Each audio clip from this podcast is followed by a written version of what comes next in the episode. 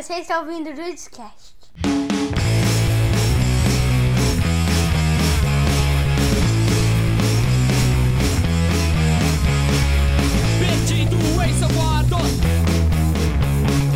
Entre loucura. É difícil pensar que é difícil pensar assim, gente, como que a raça humana chegou, chegou tão longe, né? Com tanta gente assim.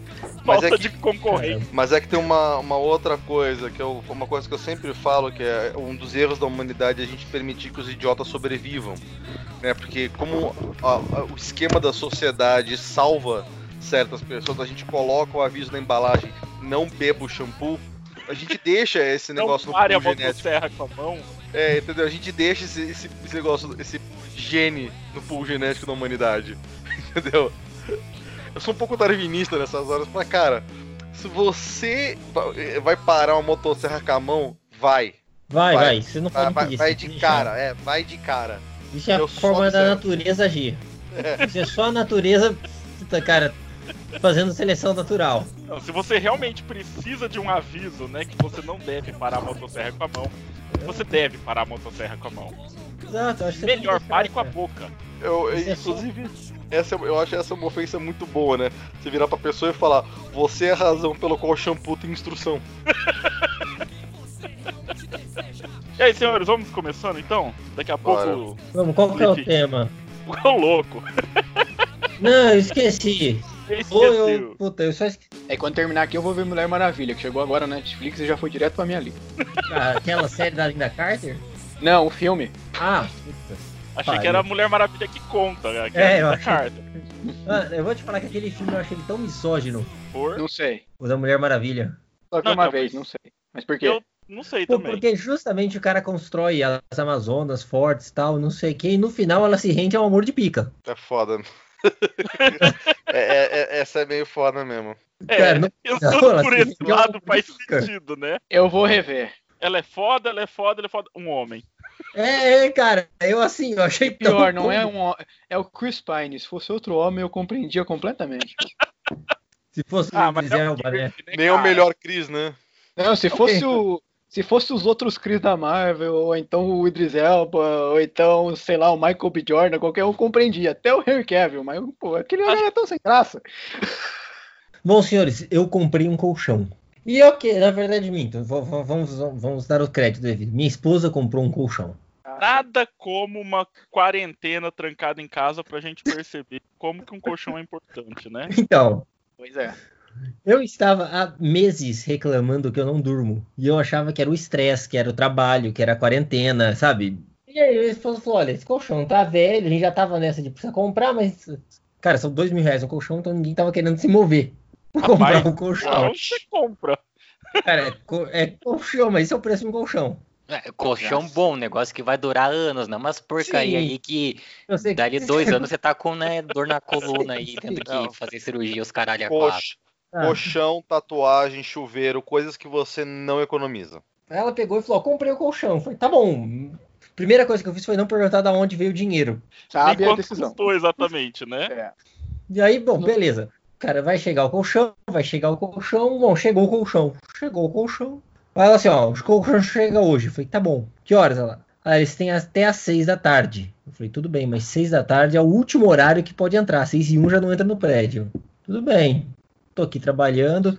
5h55 eu tô olhando, não chegou o colchão. 5h58 não chegou o colchão. 6 horas não chegou o colchão. Falei, bom, os caras não vêm. 6 e 1 toca o interfone.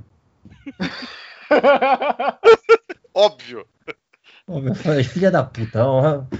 Aí, eu, porra, eu tava numa reunião, falaram, não, mas você precisa de não, porque o colchão, não sei o que, ele vai subir, não, não sei o que. Sei que foi que fez, que ela não que ia subir, que não ia subir, que não podia subir. eu, tá bom, desce eu pra buscar a porra do colchão. E até aí tudo bem. Eu tava mais preocupado em eu, com esse meu físico de atleta que eu tenho, como é que eu vou carregar um colchão de casal? Seu, seu histórico de atleta. É, eu Lembra aquela mal. cena do Friends? Isso. É, É, Não, essa é aquilo. só que eu não tinha nem dois amigos pra arrastar. Mesmo que tivesse, não poderia ir, né? Porque because as quarentenas, né?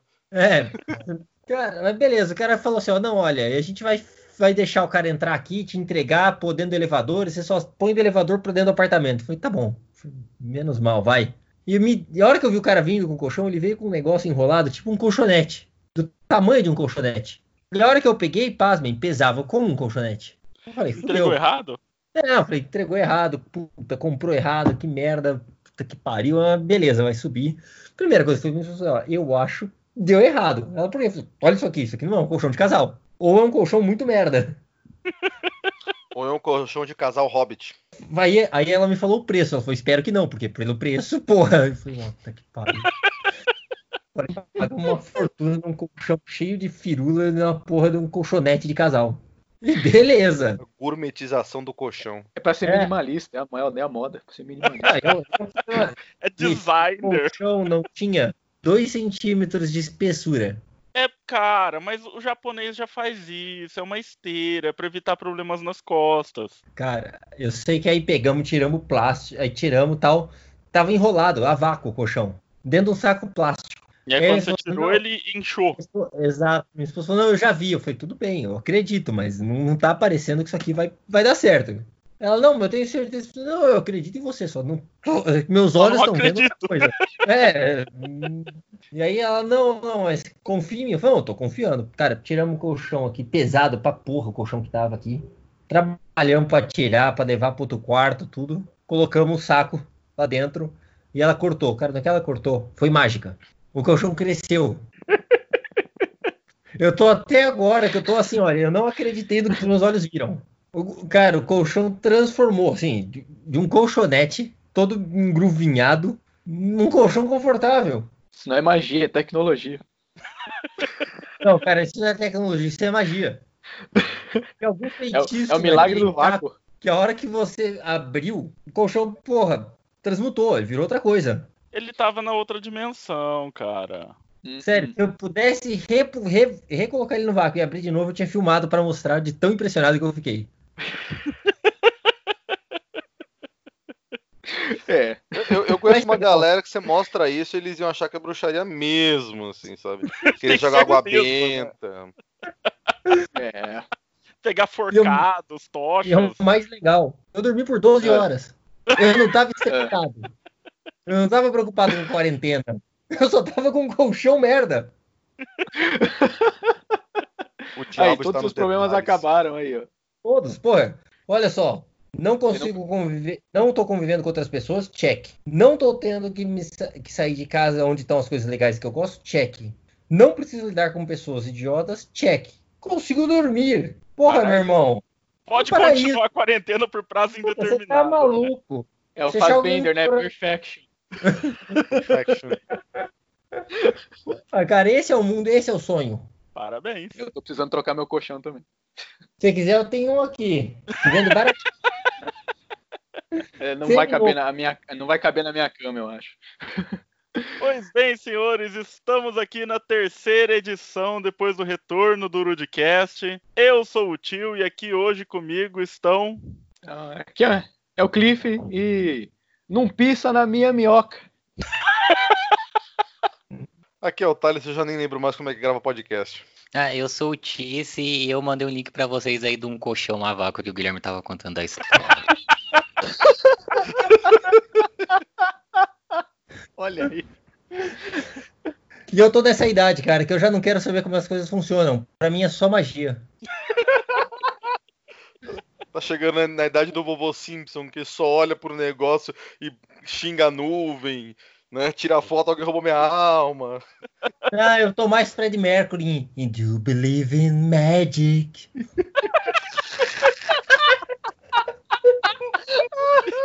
perdendo a dignidade também, né? Nunca tive.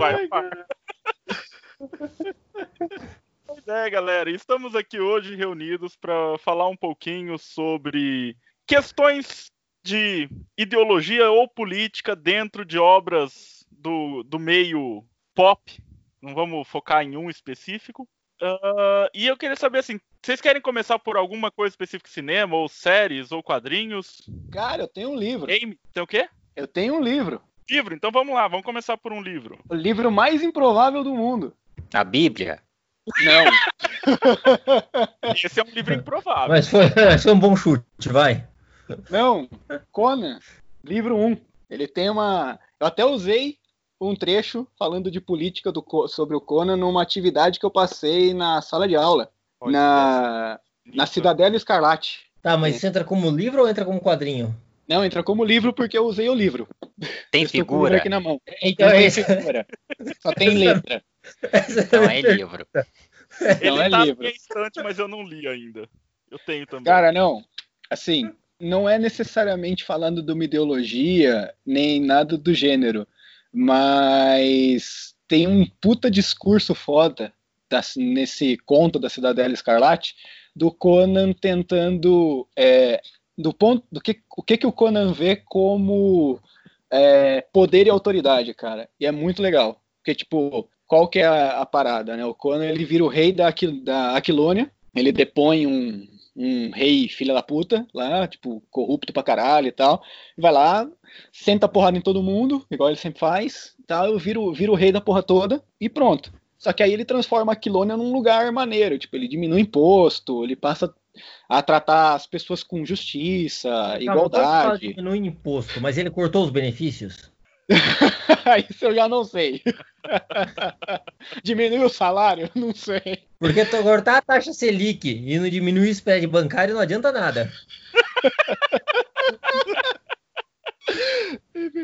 Mas ele tá tendo um bom reinado. E aí, três caras que Ah, eram porra. né, Ele parentes. sempre tá bom, do rei, cara. três caras que eram parentes do rei, que, per- que perdeu o poder, eles estão tramando pra tirar o Conan e tal, e aí fazem uma armadilha, prendem ele, e, e ele, e eles chegam e falam, ó, é, a gente tem direito porque a gente é, é herdeiro do trono, e é nobre, não queremos perder nossos privilégios e tal, e o Conan simplesmente chega assim, resumidamente, fala, velho, se existe, se um homem pode dominar outros homens, então não é justo que seja é, uma coisa que você herde sem esforço nenhum. Tipo, se é pra você governar, que você pelo menos lute por aquilo, derrube seu suor, derrube seu sangue, ou de outras pessoas, se possível for, porque o que você é, ganha é, herdado, você não tem direito nenhum sobre aquilo para governar sobre outras pessoas. Não é justo que uma pessoa que não se esforçou possa governar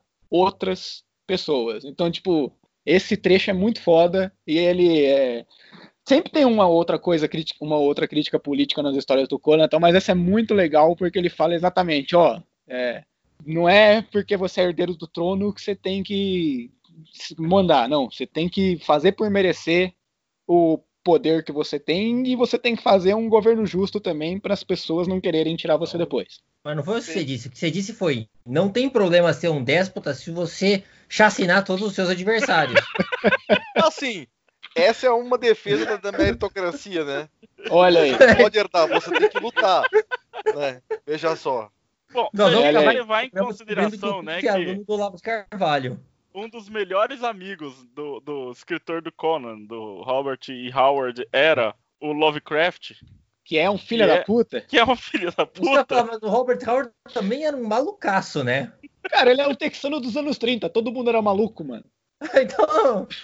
Não, calma aí. É que, é que assim, recentemente, a gente teve aquele cara da Wizard lá, que ele se juntou ao governo por uma tarde, né? Aham. É, o- o- Foi uma tarde que ele decidiu brincar com, com o presidente. não tem nada pra tarde fazer, tô de louca. quarentena. É, foi uma tarde.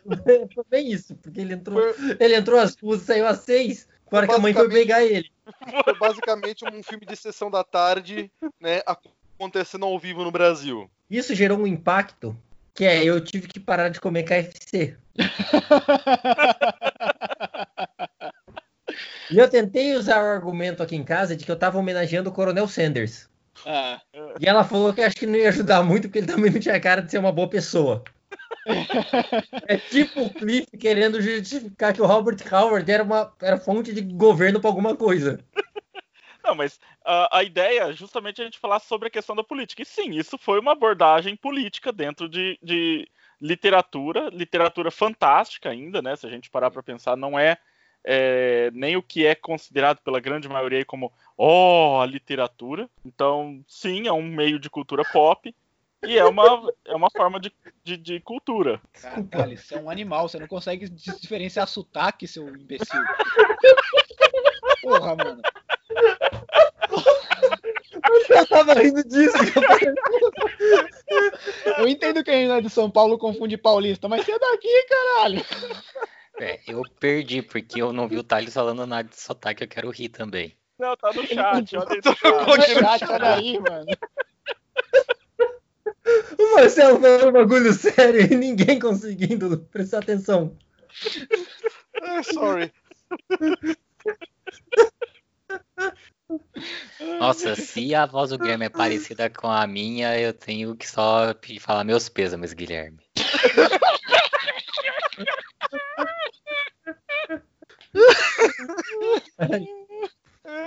Toca o bonde aí, toca o bonde aí, eu tô chorando.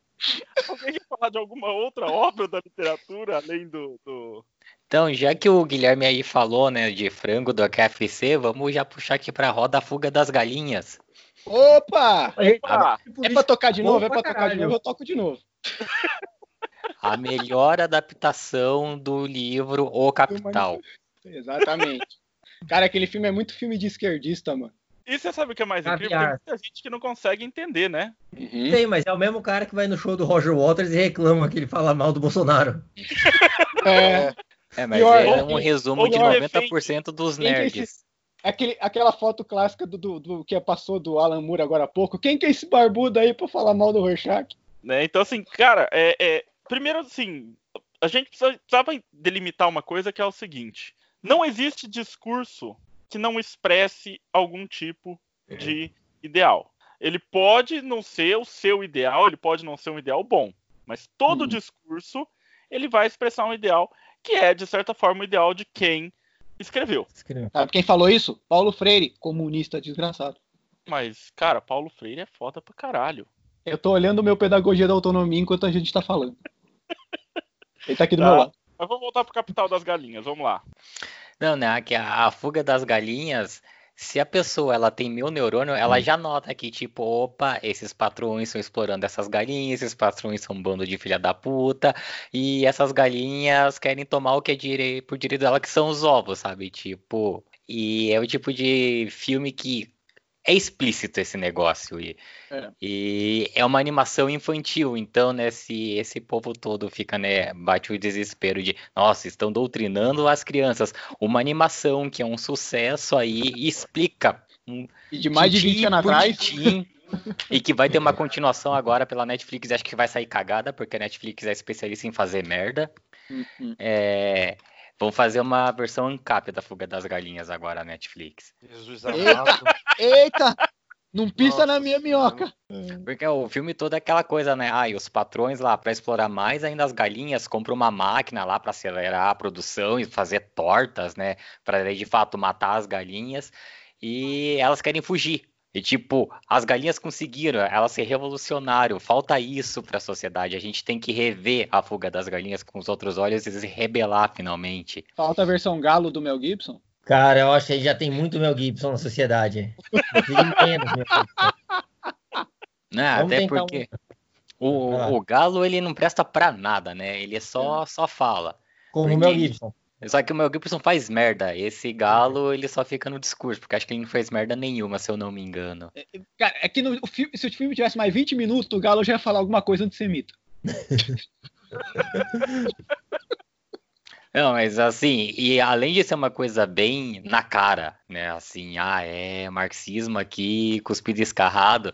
A gente pega, né, a, a protagonista. O nome dela é Ginger. Alusão à coisa vermelha. aí, Vermelha. né?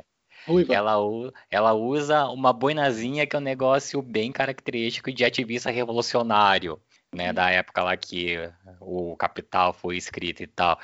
Então, além de ser bem escancarado, tem pequenos detalhes que fazem esse filme ser uma verdadeira doutrinação comunista e que todo mundo precisa em suas vidas. E ainda é legal. Sim, o filme é muito Sim, divertido. é um filme Além de divertido. tudo isso, ele é divertido. Divertido. É o melhor jeito de doutrinar. Cara, eu queria trazer um outro filme aqui que ele traz uma visão diferente da política, Hum. que é o Guia do Mochileiro das Galáxias. Eita. Né? Afinal de contas, ele deixa bem claro que o presidente é simplesmente um cargo decorativo. E eu vou É, te eu falar que esse, é, toda vez que eu vejo uma notícia sobre o nosso presidente, eu falo isso. Eu falo, Esse cara, sempre- ele é a personificação do Zafo do People Box. Não é Eu tô possível, esse esperando brotar faz- uma segunda cabeça nele. Eu falo assim, ó, esse cara, a quantidade de merda, a quantidade de zona que ele cria, esse cara ele só pode estar distraindo você enquanto pessoas realmente estão tomando as decisões que importam. É. Eu acho que assim, eu por um lado eu espero que seja isso, porque se for isso quer dizer que tem alguém tomando decisão. O problema é que eu acho que na realidade não tem ninguém tomando decisão. Mas é melhor que não tem ninguém tomando o que decisão, é imagine esses caras tomando decisões. Puta que pariu, eu já não sei mais o que, que eu já não que- sei mais o nada. que torna, o, o Thales, o que torna ainda mais o Guia dos Mochileiros das Galáxias, porque o Zaphod, quando ele descobre que era um cargo decorativo, o que, que ele faz? Ele resolve pirar e tentar tomar as rédeas de alguma situação. Então, ou existe alguém tomando decisões, ou ele é o Zaphod que já pirou e tá tentando tomar as rédeas da situação da maneira mais errada possível. Ou pior, os dois. É. Os dois. É, e se você já. Se alguém já leu Douglas Adams, sabe que isso não é o Marcelo louco nas drogas. Isso tá lá mesmo de verdade, intencionalmente. Porque Douglas Adams dá dessas. Sim. Não, ele explica exatamente isso. Pois é. Não é nem sutil. Ele fala com todas as Ele palavras. joga na sua cara. Ele esfrega na sua cara. É, é, Só que as pessoas que tinham que entender o que ele tá falando não entendem, porque essas pessoas são tão burras que mesmo esfregando na cara delas, elas não percebem. Elas, elas só acham legal que tem o robô depressivo e 42. Isso, é só o que eles pegaram do. do... E que tem uma toalha. É só É, isso que é, eles é. pegaram do, do, do livro. Hum. Sabe, você quer trazer alguma obra nessa É. primeira rodada, pseudo-rodada? Ah, vai não, alguém aí que eu preciso, eu, eu- eu preciso pensar, deu um branco. Eu tenho agora. uma coisa, eu tenho uma coisa que achei que o Thales ia, ia, sol- ia soltar, então vou eu. Aham, manda aí. Full Metal. Puta, velho. Full Metal Alchemist. Eu vou até me endireitar aqui Segue pra daí, falar de Full Metal. Gente, eu vou é minha mutar e eu tô. Ó, enquanto vocês falam dessas porra de anime, desses gibi de colorir, eu vou mutar e eu vou ver minha lista do Steam, tá? Boa. Bom, o que podemos falar dessa ma- obra-prima da cultura japonesa que é Fullmetal Alchemist, no qual você tem uma sociedade, é, ela é meio baseada numa Alemanha República uma de Alemanha. Weimar. Ela é uma Alemanha pré, assim, ela é meio pré-nazista, ela não chega, né? Ela é meio República de Weimar, em que o líder é o Führer, né? Uhum. Então você já, já Ele é tira chamado daí assim. ele é chamado assim, o título do cargo, o nome dele é King, né? Olha que divertido. Uhum. O nome dele é King Bradley e controla e tem essa, essa sociedade, né? Em que você tem uma casta evoluída, é, especial de pessoas que são os alquimistas, que conseguem usar os poderes dele para alterar a matéria, em que a maior parte desses dos mais poderosos estão no exército, né? Ele é- E como todo toda- mundo tá no exército, né? É, basicamente. E como Altamente militarizado. e como toda sociedade é altamente militarizada, o que ela sempre precisa? De guerra, de inimigo. né? Então ela tá sempre arranjando algum inimigo, Uhum. alguma guerra para poder fazer. E aí, mais pra frente na história, você descobre que isso tem um motivo. Que, assim, tem uma, uma razão fantástica na história para essas guerras serem causadas, mas você tem justamente uma sociedade é, opressiva com a população que tá criando guerra porque forças ocultas estão interessadas nessas matanças. E pessoas sendo levadas é, para guerrear, né, para matar em nome do Estado. E o horror da guerra. Existe um- uma parte que ele aborda muito na história o horror da guerra. Porque você imagina, se a guerra ela já é terrível quando você tem facas e armas, etc. Imagine quando uma pessoa pode estralar os dedos e causar uma explosão e incendiar um grupo de pessoas com as mãos. Então ele, ele aborda muito o, o- dano psicológico da- do que a guerra causa, porque essas pessoas elas, elas é, não são monstros, né? São, são pessoas que estão fo- sendo forçadas pelo governo a lutar uma guerra que elas não entendem por que está acontecendo, co- e, e sendo que um grupo é, militar, é, militaristicamente falando estupidamente superior ao outro como normalmente acontece na história, né? Os portugueses chegando no Brasil contra os índios, né? é esse nível. É arma de é, metralhadora contra os samurais. Então, assim, tem muito dessa questão dessa opressão do governo, do governo tá escondendo coisas e manipulando as pessoas, manipulando a propaganda, porque o eles, é, pessoal, muita gente do exército é, tem essa lavagem cerebral para acreditar que o outro lado é o inimigo, quer destruir. Ah, inclusive, nesse mesmo tópico a gente podia falar de Black Mirror depois. É, então, e ele aborda muito justamente e a luta contra esse governo corrupto que depois a, a- a história vai pra esse lado, né? De lutar contra esse governo corrupto que tá matando pessoas para interesse de uma elite. Eles estão um pouco se fudendo para o povo. Existe uma elite dentro do governo que tá matando pessoas para tentar atingir uma suposta imortalidade. Fullmetal é bem a crítica da militarização e, e da guerra. É um negócio, apesar de ser anime de lutinha, é um negócio meio pacifista. É, eu nunca vi o anime porque eu tenho meio preguiça de acompanhar anime. Eu só sei o meme lá da menina e do cachorro e eu vi o filme da Netflix. Eu Calma, igual o Tice. Eu Não. igualzinho o Tice, cara. meu coração, gente, não, não, não vim pra cá hoje pra sofrer, eu não quero sair daqui chorando. Aliás, isso é uma coisa do Fullmetal também. Ele ensina tipo que, que existem pais ruins. Não começa a definir o que, que o Show Tucker é. O Dr. Mengele ficaria com. Ficaria com. Calma, cara. Não é para Hum. tanto, vamos, calma lá. Mas assiste, Tice, é, é- cara, Fullmetal é maravilhoso, cara, é bom pra cacete. E como eu É. já tinha falado aqui, né, que ai, a Netflix só faz porcaria, eu vi o filme disso, e o filme filme é é uma merda. desgraça, e não tem nada disso que vocês falaram é, desse pano de fundo. Não, o filme, o filme é uma merda, cara. Assiste, assiste, assiste, tá aí na Netflix. As duas séries, a Fullmetal e a Brotherhood, assiste. Guilherme, você quer trazer alguma, alguma obra? Cara, eu vou te falar que eu quero trazer um personagem. Opa, então Opa. vamos lá. Eu tô recentemente, já falei isso algumas vezes, acho que não no programa, mas eu tô apaixonado por um personagem relativamente novo da Marvel. E que tem Ah, tá, essa tá, pegada. Eu já achei que você ia falar do É. Destro, ou que você ia falar do. do como chama o outra porcaria brasileira lá? O Doutrinador.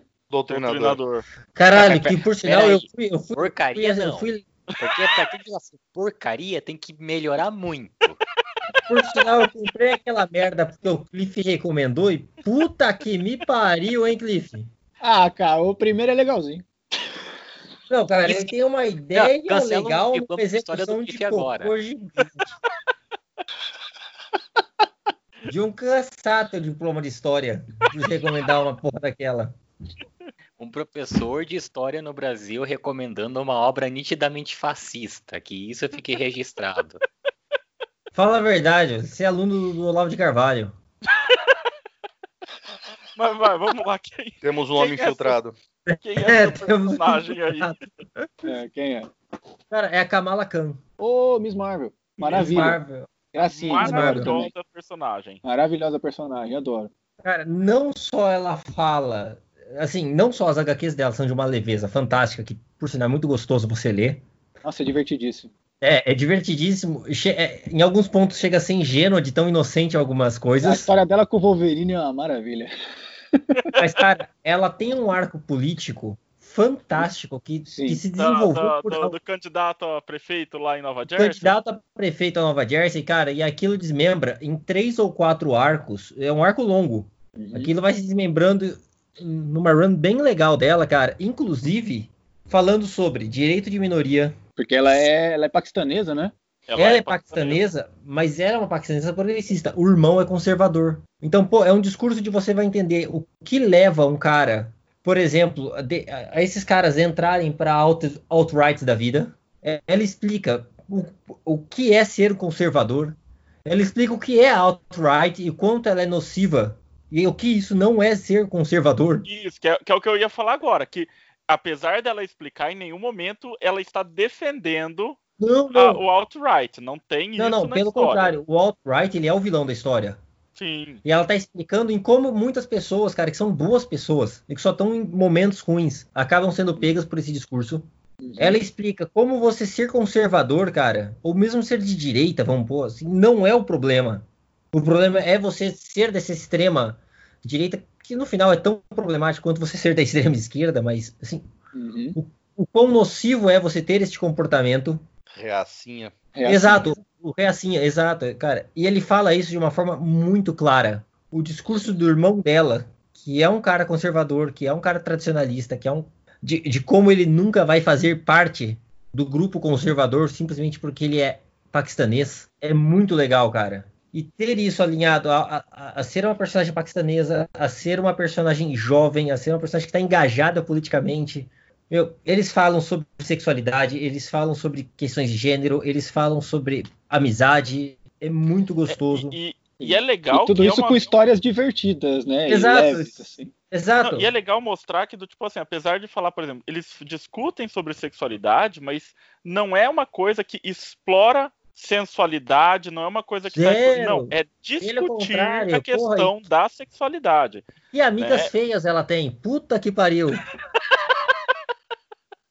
Cara, é o primeiro quadrinho que não tem uma mulher gostosa. Tá aí um Isso quadrinho é- que eu preciso continuar. Eu parei no, parei no quarto volume, eu acho. Cara, sabe o que é mais gostoso? Não tem nenhuma mulher gostosa.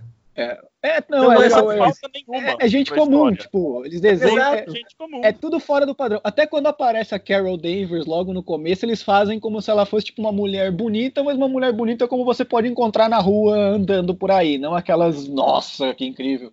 É, exato. Tipo, eles desenham assim, gente comum. Muito bom É, também. eles são comuns, cara. Isso é muito gostoso. Eu vou dar um exemplo até de uma, de uma questão de, de, de série que eu, que eu achei horrível. Por, ser, por discutir a questão de gênero. Que foi a Sabrina, que tá no Netflix. Eu não Ah, mas também, Netflix só faz merda. O mundo tem que entender isso. Produto original Netflix é sinônimo de merda. Cara, eu vou te falar sobre Sabrina, que assim, eu achei que a série começou legal, Sim, sim. mas Eu ela se perde. gato. E eu vou te Assim- falar uma coisa. Você assistiu essa última temporada que saiu? Não, cara, eu comecei a segunda e eu achei a segunda tão panfletária nessa questão de debate de gênero E aí eu vou que te ela falar seguinte, perdeu. na Que ela terceira, eu falei, ela, cara, isso. na terceira ela caga, mais ainda. Só, só, só sem dar muito spoiler, caso alguém queira assistir, né? Ela tem uma, uma amiga que teoricamente ela é transgênero, né? Ela é, nasceu no sexo feminino, mas ela se enxerga como homem. Né? E a segunda, a segunda temporada foca muito nisso. Até aí, teoricamente, eu não vejo Cara, o problema não é focar, é como eles é- focam. Isso. É como eles focam. E aí eu volto da Miss Marvel, cara. Ele, a Miss Marvel ela discute essas mesmas coisas de uma forma tão harmônica, tão natural. Natural, essa é a palavra. A coisa não precisa ser é, forçada, a coisa Exato. acontece. Ele não tira agora esse personagem do, do cu, cara. Tá ali, ele construiu essa identidade, porra. Faz sentido e a discussão é gostosa. Eu vou trazer um aqui, gente, que apesar de não ser da cultura pop em geral, eu acredito que tem muita gente que só ouviu falar, conhece talvez do meme, mas nunca E olha leu. aí o diferentão, olha aí. Não, relaxa, a gente corta na edição. Que é Sacanagem. 1984. E Bom, olha aí. mas aí você pegou a Bíblia também, né? de- de- desse, desse tema. Mas você tá falando do livro ou você tá falando do filme? Eu não assisti o filme, cara. Eu só li Porra, o livro, assista. Assista Pô, o o filme é bom pra cacete, assiste. mano. tá? Cara, eu vou te falar que fiquei uma semana sem dormir porque eu fiz uma cagada com o filme. É. Eu comecei a assistir esse filme na sala e tava ficando tarde, eu fui pra cama terminando de assistir. Aham. A cena dos ratos, eu tava deitado já no escuro assistindo. Maravilha. Cara, eu passei uma semana sem dormir por causa daquela merda, tendo pesadelo com aquilo. 1984. O grande irmão está olhando você. A gente Sabe começa. legal Ó, do Eu filme? fiquei triste porque o Babu não ganhou no final. A gente pediu, a gente pediu por isso, né? Ah, A tá, gente velho, você tava- levantou a bola. Levantou a bola, deu na mão dele. Ele só tá aqui pra isso. Mas sabe uma curiosidade legal, cara, de 1974? O ator que faz o personagem principal, que eu esqueci o nome, John Hurt. Eu sei, é o Winston. O personagem o Win, principal. que faz o Winston, cara, ele foi o cara que é chamado pra ser depois o chanceler no V de. Vingança, justamente por ele ser o Winston no 1974. Que, Sim. aliás, a gente vai ter que falar depois também de, de V de Vingança, mas deixa pra daqui a pouco. Po- Ô, Thales, o que, que você ia falar começando aí? no 19- É, porque é, para começo de conversa a gente estabelece que 1984 não é um livro, é uma profecia, né? É- é- ele é uma profecia do mundo. Eu tô lendo, eu tô, eu- eu tô fazendo uma coisa muito cruel comigo mesmo, que eu tô lendo aquele livro Como as Democracias Morrem. Eu queria ler Aí esse você- livro. Você olha pra esse Livrar- livro, você olha pro 1984, você olha pra um livro, olha pro outro, e fala, gente, não é, é possível. É, é- a- às vezes dá a impressão de que o pessoal usa o 1984 como receita, né? O, o finado, o Christopher Hitchens, ele falava, ele falava que na Coreia do Norte, a Coreia do Norte existe porque alguém pegou o, o- o livro do Orwell e falou, será que a gente consegue fazer isso aqui dar certo? E aí, a Coreia do Norte. É, funcionou. Inclusive, o, do, o Orwell se baseou no, num governo de esquerda pra fazer aquele, aquele livro, né? No, no- no- Então, Tá mas você sabe Stalin. que ele, ele nega que fosse, que fosse uma. Ele chegou a negar que fosse uma crítica à esquerda. É claro, porque se ele não negasse, o Stalin sumia com ele. né? Porque é, na verdade falar, o Stalin não era um cara que conhecido por aceitar críticas. Porque o Orwell, o Or- o Orwell, ele, ele, Era- ele era de ele esquerda. era de esquerda. Sim. E ele falou que, na verdade, o livro é uma crítica a qualquer tipo de governo autoritário. Sim, sim. É, Sim. é, é, é sim. É, mas a, a boca pequena é o Stalin. Cara, não duvido, mas assim, eu vou te falar que eu não, eu não vejo muito do Stalin em si. Eu vejo que é assim, ó, um apanhado geral daquela galera da época. Sim, é um totalitarismo na época. Ele escreveu o livro em 48. Então, É, em 84 isso. que ele só inverteu. Mas é, se aplica a qualquer estado totalitário. É, então, eu, eu, eu via, quando eu li, eu via assim, cara, é um amálgama desses. Assim, era uma amálgama desses três caras. Que era o Hitler, o Stalin e o Mussolini. É, porque, né, é porque na verdade eles agiam, so- eles, eles agiam sobre a mesma lógica, apesar das, da ideologia diferente. É, é, culto à personalidade, propaganda, controle. Mas eu vou te falar, cara, que uma, ou- outra coisa que, que você falou de 1974 que eu lembrei é que assim como eu falo, sempre quando eu vejo o nosso governo, eu vejo o Zapo do People Box, tem- frequentemente quando eu vejo a- a- o nosso país atualmente, eu lembro do 1984 em, duas, em, dois, em dois momentos. Um, quando eu vejo o ódio ao PT que os caras criaram, pra mim nada mais é, É, do que os aquele dois discurso- minutos de ódio. dois minutos de ódio. Sim. E, cara, quando eu vou para regiões mais periféricas, eu vejo que é, o que é aquela terceira camada do 1974, que vive apartado do Estado, apartado do mundo. A prole. Quando a gente. né? A é, prole. a prole. Quando a gente tem a fake news, é quase um duplo pensar, né? Sim, Isso. cara, a fake news é um duplo pensar, É um duplo basicamente, né? É, e assim, eu só queria deixar claro, já que o Guilherme falou que ele pensa no, no nosso governo não só como 1984, mas como o, o Zaphod também, lembrando, temos astronauta no governo, então estamos a um passo ali do, do Guia do Mochileiro das Galáxias, hein? Eita. Não entre em pânico. Mas alguém cara vem de bunda. travesseiro no guia da mochila Marcos da Pontes. Galáxias ou não? Eu, eu falo quase todo dia para mim, quase toda semana pra minha mãe, eu falo, Orwell teria orgulho do Brasil. Ele ia olhar pro Brasil, ele colocava ele e o Douglas Adams um do lado do outro, olhar pro Brasil e falar, rapaz, vocês levaram a sério, hein? Cê- Vocês levaram a piada às últimas consequências, minha gente, calma lá. Vocês não entenderam o que, que era ficção. Inclusive, Orwell também é o cara que fez uma obra também que, assim como a Fuga das Galinhas é, é, é meio é meio doutrinária, é o, a, né, a Revolução dos Bichos. Cara, a Revolução dos Bichos é outro que é totalmente político. Eu nunca li o livro, assisti o desenho. Cara, vamos, vamos então, vamos pegar algumas coisas assim que tem me chamado um pouco de atenção É. e que acabaram sendo motivo que eu, eu pensei em, em gravar esse tema, né? Escolhi esse tema pra gente debater. É, a gente tem visto aí muitos é, nerds reacionários de direita. Uhum. É, na verdade, nerd de direita eu vou considerar como um pleonasmo, tá? É, é, Eu acho Pleonasmo não seria reaça de direita? É, Não, não, cara, não que reaça. também, Não, também, não. mas o nerd Não, de direita só- eu acho que é pior. não, mas aí É- não é um pleonasmo, cara. É uma incongruência. É uma incongruência. É uma incongruência. Não, deveria ser uma incongruência, cara. Deveria. Deveria, mas não é. Mas eu vou te Tá. falar por que não é. Ah. Pela teoria, pela teologia do opressor. Vamos lá, agora eu fiquei curioso. Teologia Não, é opressor. Não é teologia, desculpa, é teoria. Falei errado. Ah, É teoria do Eu prefiro, opressor. gostei mais do teologia do opressor. É, Não, não, não. É que eu tá- é eu com a teologia do oprimido. A, a gente, Não, a não. gente fala da, teo- da teologia do opressor outro dia quando for falar de cristianismo. Mas por Ah. enquanto vamos, vamos se manter no- na teoria mesmo. Mas é a, é a teoria do opressor, que quando o cara é. Que ele, ele sempre é o oprimido. Ele sempre Sim. é o oprimido, sempre sofre opressão. E quando ele sai desse cenário, a única coisa que ele consegue fazer é agir igual É ao oprimir. opressor. Porque, É a classe média baixa que odeia pobre, né? é Israel. é, Então, É tipo mas assim, Israel. o é, que, que acontece? Por que, que eu pensei nisso, né? Eu, eu vi uma foto esses dias atrás. Que foi a hora que me deu o estalo pra, pra gravar isso, que foi uma, a moça lá fantasiada de vampira Ai, Jesus. Cara. dos X-Men defendendo defendendo o governo atual, né? Ai, Magneto tava certo. Falando que faz sentido. A vampira ela teve caso com o Magneto, cara. e acho que você que ele entendeu a fase. A mina tava certa, você que não se atentou à fase. ela, ela tá fazendo cosplay da fase dela na, na Terra Selvagem, entendi agora. razão. É, não, Viu? e, a- É, ó. Ó, o- ó o cara que não é nerd de verdade, ó. e aí o que acontece, gente? Isso me preocupou um pouquinho, que são pessoas que realmente não entenderam absolutamente nada da mensagem que é passada na obra que eles estão lendo. Mas como assim? Não é só gente fantasiada se batendo? É, não é, não é só um gibizinho, Depende, se né? for- pra ver- Se for o arco do Rob Life, é.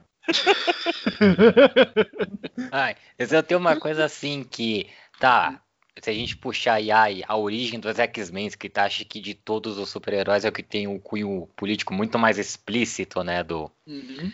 Luther King, Malcolm X, essas coisas assim. E tipo, ah, ok, a origem tem essa carga política, mas quantos e quantos anos de quadrinhos foram feitos onde tipo o foco era desenhar mulher peituda e bunduda, onde o peito e a bunda aparecem ao mesmo tempo ali. Cara, sabe uma É. coisa legal? Na verdade, os X-Men só vão ganhar essa conotação realmente política na década, no final da década de 70. Com a equipe lá, né, com cada membro de um país. cada É. um de um Com os país. novos, X- com os novos X-Men. Ali né? é que você vai ter essa visão, inclusive, de aproximar a visão do Xavier mais pro que seria o discurso do Martin Luther King, enquanto o, o Magneto é o Malcolm X, mas eles começam realmente bem menos politizados. Uhum. Até porque os anos, anos 60, né? Politizado nos anos 60 é aquela coisa bem simples, né? Mas aí, ó, eu queria, eu queria discordar do, do Tice num ponto, e o, o- o Cliff vai concordar comigo. Nós Hum. temos um personagem muito mais antigo e É. que ele é- começou como algo muito mais focado em questões políticas. É quem eu tô pensando. É o Azulão. Opa, o super-homem era. Mano, o super-homem era socialista, cara! Não, mas aí vocês estão sendo otimistas, mas você acha que esse povo lê? Eu Esse só vou povo- falar uma coisa. Esse Mas foi o- descobrir mas o é- X-Men quando saiu o filme do Brian Singer. Aí o que o Marcelo falou é o super-homem da Era de Ouro original, de 39. 39? É, 39. 38. 38, ah, foda-se.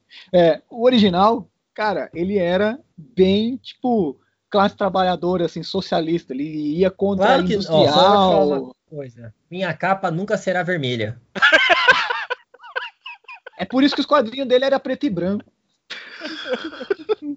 Mas assim, cara, é muito, é muito visível isso, porque as primeiras histórias dele é, Contra industriais e Industrial, exploração do cara. trabalho. tem, tem uma história. A primeira história dele é com o ca- o cara que bate na mulher. Tem uma das primeiras edições da, da, da Action Comics, eu não sei se é a quarta, quinta edição, uma coisa assim. Que você leu tudo porque você é maníaco.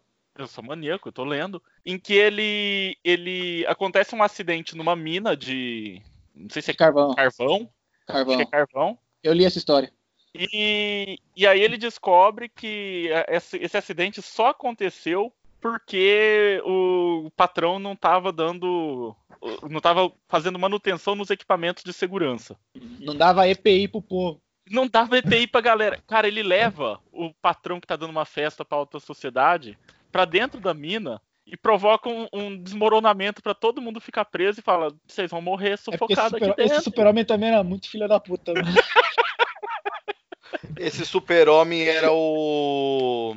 O Homelander do The Boys. É, não, mano. Ele pegava os caras e falava, ó, eu vou. Eu posso encostar no fio que eu não tomo choque, mas será que você toma choque? Será que você toma choque? Esse super-homem era foda, mano. Tem uma história que ele, que ele dá um golpe no pessoal que tem uma mina de. Acho que de. Uma mina de. Uma mina não, um poço de petróleo. Hum. Né? Ele dá um golpe nos caras e leva os caras à falência pra poder ajudar o pessoal que foi prejudicado por eles. Então, assim, cara, Cara, é o super-homem Robin Hood, basicamente. É, Não, mas- basicamente, é muito anticapitalista. Cara, mas assim, é, cara, enquanto, por exemplo, o super-homem ser um cara político, a gente pode ir pra uma questão até um pouco mais óbvia e que não deixa de ser político. É quando ele faz parte do esforço de guerra. É, que aí, todo, aí todo mundo faz, né? Mas, também a Mas, cara, que- Mas aí você entender que isso, tam isso também é um ato político. Sim, sim. ato sim, político. Tudo é, tudo é. Assim, você reclamar que o Superman é político não é só quando ele. Você, quando lançam o desenho da Força e o Martelo. Que é uma merda a animação. Leiam um gibi. Isso. Que aí falam, ah, estão estragando o Superman, transformando ele em comunista. Não, cara, quando ele vai pra guerra, ele também é um ato político. Quando ele é criado por dois judeus que Uhum. estão vindo de família de baixa renda, aquilo também é político. De Judeu, e famílias de baixa renda que se fuderam 10 anos antes no crash da Bolsa de Nova York, porque todo mundo se fudeu. Ele ser, ele ser o defensor da classe trabalhadora e dos mais pobres era meio que a opção óbvia de, duas, Cara, de dois é, jovens dos anos 30. Exato. você ter anos depois, um pouco depois, a Lois Lane como uma figura nitidamente é, que despontava do que se esperava de uma mulher tradicional também é política. Uhum. Inclusive, você colocar o Jimmy Olsen como negro daquela série escrota da Supergirl também é político, cara. Então, que é aquilo que- a gente tá falando no começo, tudo é político. Tudo é uma declaração de um ponto de vista que você tem da sociedade. Exatamente. Seja porque você detesta ela ou porque você gostaria que ela fosse assim. E aí a única coisa é aprender a diferenciar. Porque tudo é político, mas nem Mas tudo é nem tudo é partidarizado. É, nem tudo é doutrina, nem tudo é doutrinário Isso. também. Não, você pode não concordar com aquela visão. Não, e nem Não. tudo tá querendo te convencer de que aquilo é o melhor. Ele simplesmente está apresentando uma visão. A dele. É, É. tudo é política. A- a- Aristóteles já dizia, tudo é política. No livro que chama, olha só, política. Mas, é- cara, tá de livre, certa aliás. forma, tudo é política. Sim. Mas é, de certa forma, a gente tá falando que ai, são pessoas, né, que a gente tá em quatro, cinco, eu sou de humanas, não sei contar, mas é que a gente sabe que ai, tudo é política, a gente tem essa consciência de tipo, ah, as origens ali do Superman têm um cunho muito político. A gente sabe qual que é disso. Só que ai, a nerdaiada de hoje em dia, esse bando de burro que deu lá 800 milhões para aquela porcaria de Batman vs Superman. Você acha que eles têm essa capacidade Ah, de não, eles- essas coisas? Se Eles, eles, não forem, se eles forem ler o Super-Homem das antigas, vão falar: estragaram meu gibizinho. Cara, eles continuam defendendo que Batman vs Superman é o melhor filme que já foi feito na história. Tem gente querendo a- o Snyder Cut daquela porcaria da Liga da Justiça. Cara, não, pelo amor de Deus. E Snyder é um fascistinha do caramba, tá? Eu nunca mais consegui chegar perto de 300 depois que fizeram aquela análise. Ô, mas eu vou falar que vocês são lerda, hein? A do Ah, merda, 300 hein, mano? era óbvia desde sempre. Que É, Ah, mas porra, eu sei, eu sei que era, achava maneiro, mas depois daquilo lá eu fiquei. Qual não, análise? não. Depois você me passa essa análise. Eu saí do Eu cinema e falei, ok, esse cara é um fascista. Agora eu só não sei quanto é do fascismo do Frank Miller e quanto é do estúdio. Eu fiquei surpreso É, é que, tipo, do uma Frank história do Miller. Franco Miller, vocês ficaram surpresos se é algo fascista? Não, eu não sabia quanto que era dele. É tudo dele. Não, a parte, a parte, tem a parte da, da, da, da rainha lá que foi o Snyder, mas que também é uma merda. Então é, é culpa dos dois. Ué, já que é pra gente falar de fascismo e, e Frank Miller, Cavaleiro Robocop. das Trevas, Ah, tá. Se você, droga. é, eu pensei que se, se você falasse de Holy Terror, eu ia sair da chamada. Pô, eu achei que a gente ia falar de Robocop 3. Robocop Cavaleiro também é um filme Trevas, político, cara. né? sim, muito político, cara. Os três. Mas o primeiro mais. Não, o terceiro, pô, que ele sai pra ajudar o- os cidadãos da rua lá na, naquela guerra civil maluca dos robôs japoneses. Aquele filme é uma merda. Mas é o Cavaleiro das Trevas, cara. O Cavaleiro das Trevas é, é foda. Muito embora tenha uma fala ali do Batman que eu acho maravilhosa, que é quando ele toma a, a arma Hum, da, essa da é a arma do inimigo. quebra e fala, É essa é a arma- arma do inimigo, Oh. nós não usamos ela. Você sabe uma coisa legal pra caralho, cara? Ah. Há um, há um pouco tempo atrás, teve um tumulto nos Estados Unidos Hum. e que a galera começou. Ah, lembrei. Quando começou a ter aquele primeiro embate de Vidas Negras Importam, acho que foi uns dois anos atrás, não foi? Sim, sim, por aí. A DC, a página oficial da DC, postou essa foto falando isso e falando: não peguem armas. De, a gente não pode responder os atos dessa galera com violência.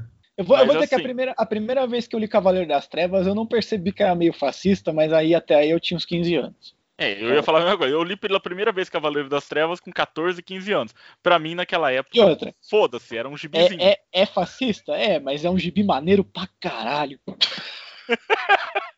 O problema. É que assim, é aquela velha coisa. O problema não é, não é ter muito fascismo na história, etc. O problema é a galera que lê sem nenhum Só tipo de, vê. de politização, sem nenhum tipo de noção, e acha lindo e não entende a mensagem que tem por trás. É justamente a galera que acha que o Rorschach é demais. Se bem que no caso do Frank Miller, a mensagem que tem por trás é: não, fascismo é da hora, cara. É, É foda. Porque é Frank Miller e, porra, o bicho é reaça pra caralho. Cara, mas eu acho, sabe o que, que eu acho que aconteceu, cara? É. E ele Ga- ficou pior É, depois de velho. é, é, então, porque o Cavaleiro das Trevas, cara, ele é uma obra que ele não é, ele- pelo menos assim, ó, posso, depois o Cliff aí, que é o historiador, ele pode me corrigir. Hum. A gente fala que ela é fascista, mas ela não é uma obra de fascista, cara, ela é uma obra é, mais conservadora Sim, é, não, o Frank, o Frank Miller ele sempre foi conservador. Ele ficou extrema, ele ficou extrema direita depois do 11 de setembro, que aí o bichão despirocou legal, É, né? Envelheceu É- é 30 que- anos e ficou maluco. acho, que, a gente- acho que a gente acaba olhando um pouco o, o Cavaleiro das Trevas hoje com uma ótica do que é o Frank Miller de hoje. É, não, mas a, a obra, a obra ela tem um viés bem conservador, mas também sabe o que parece a, a obra do o que parece o Cavaleiro das Trevas? Parece tipo aquele discurso do eu sou contra tudo isso que tá aí, tá ligado? É. É um discurso desse. É. Porque, tipo, o, o, o Batman ele é contra o governo, mas ele também é contra o pessoal que tá agindo contra o governo, mas ele é contra isso aqui, depois é contra o outro oposto daquilo ali. Tipo, ele é Eu contra falo- tudo. Se o... Sim. Isso aí? Não, Pode não falar. você. Não pode falar. conclua. É um podcast muito, é muito educado, né? Você primeiro, por favor. Não, eu queria falar o seguinte, cara. o- o- o- ele poderia até ser incluído numa obra muito mais à esquerda se não fosse a esculhambação que ele faz dos movimentos civis. E que é até bem discreto, que é, ele trata a Barbara Gordon, que nem aparece, né? Ela só é citada como uma idiota vegana que enche o saco do coitado do Gordon, que tem que se poder Sim. trabalhar. Ele trata o psicólogo do Coringa como um débil mental que não vê que esse cara nunca pode ser recuperado porque é um problema. É, tipo, a prisão não que- recupera. Uma coisa que a gente tem que colocar aqui é que o conservador, o conservador, o conservador clássico, tá? O, o liberal, o liberal tipo século XIX, ah, o, o liberal maneiro, né? Aquele que, que dá pra ter umas ideias da hora, não esses. Liberal. Escola né? britânica, né? Aquela coisa mais. Isso! Pra quem conhece, o nosso amigo Pereira. Na época em que o pessoal, pra Tipo- ser liberal, tinha que ser inteligente ainda, Exato. né? Nossa, bons tempos.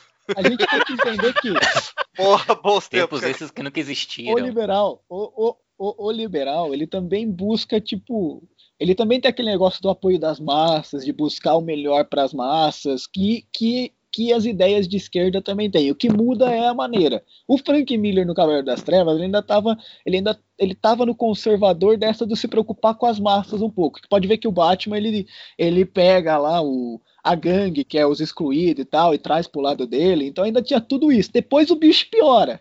Mas naquilo ali ainda tava um pouco do tipo. É, é direita, mas tá aceitável, tá ligado? Ele era um cara de.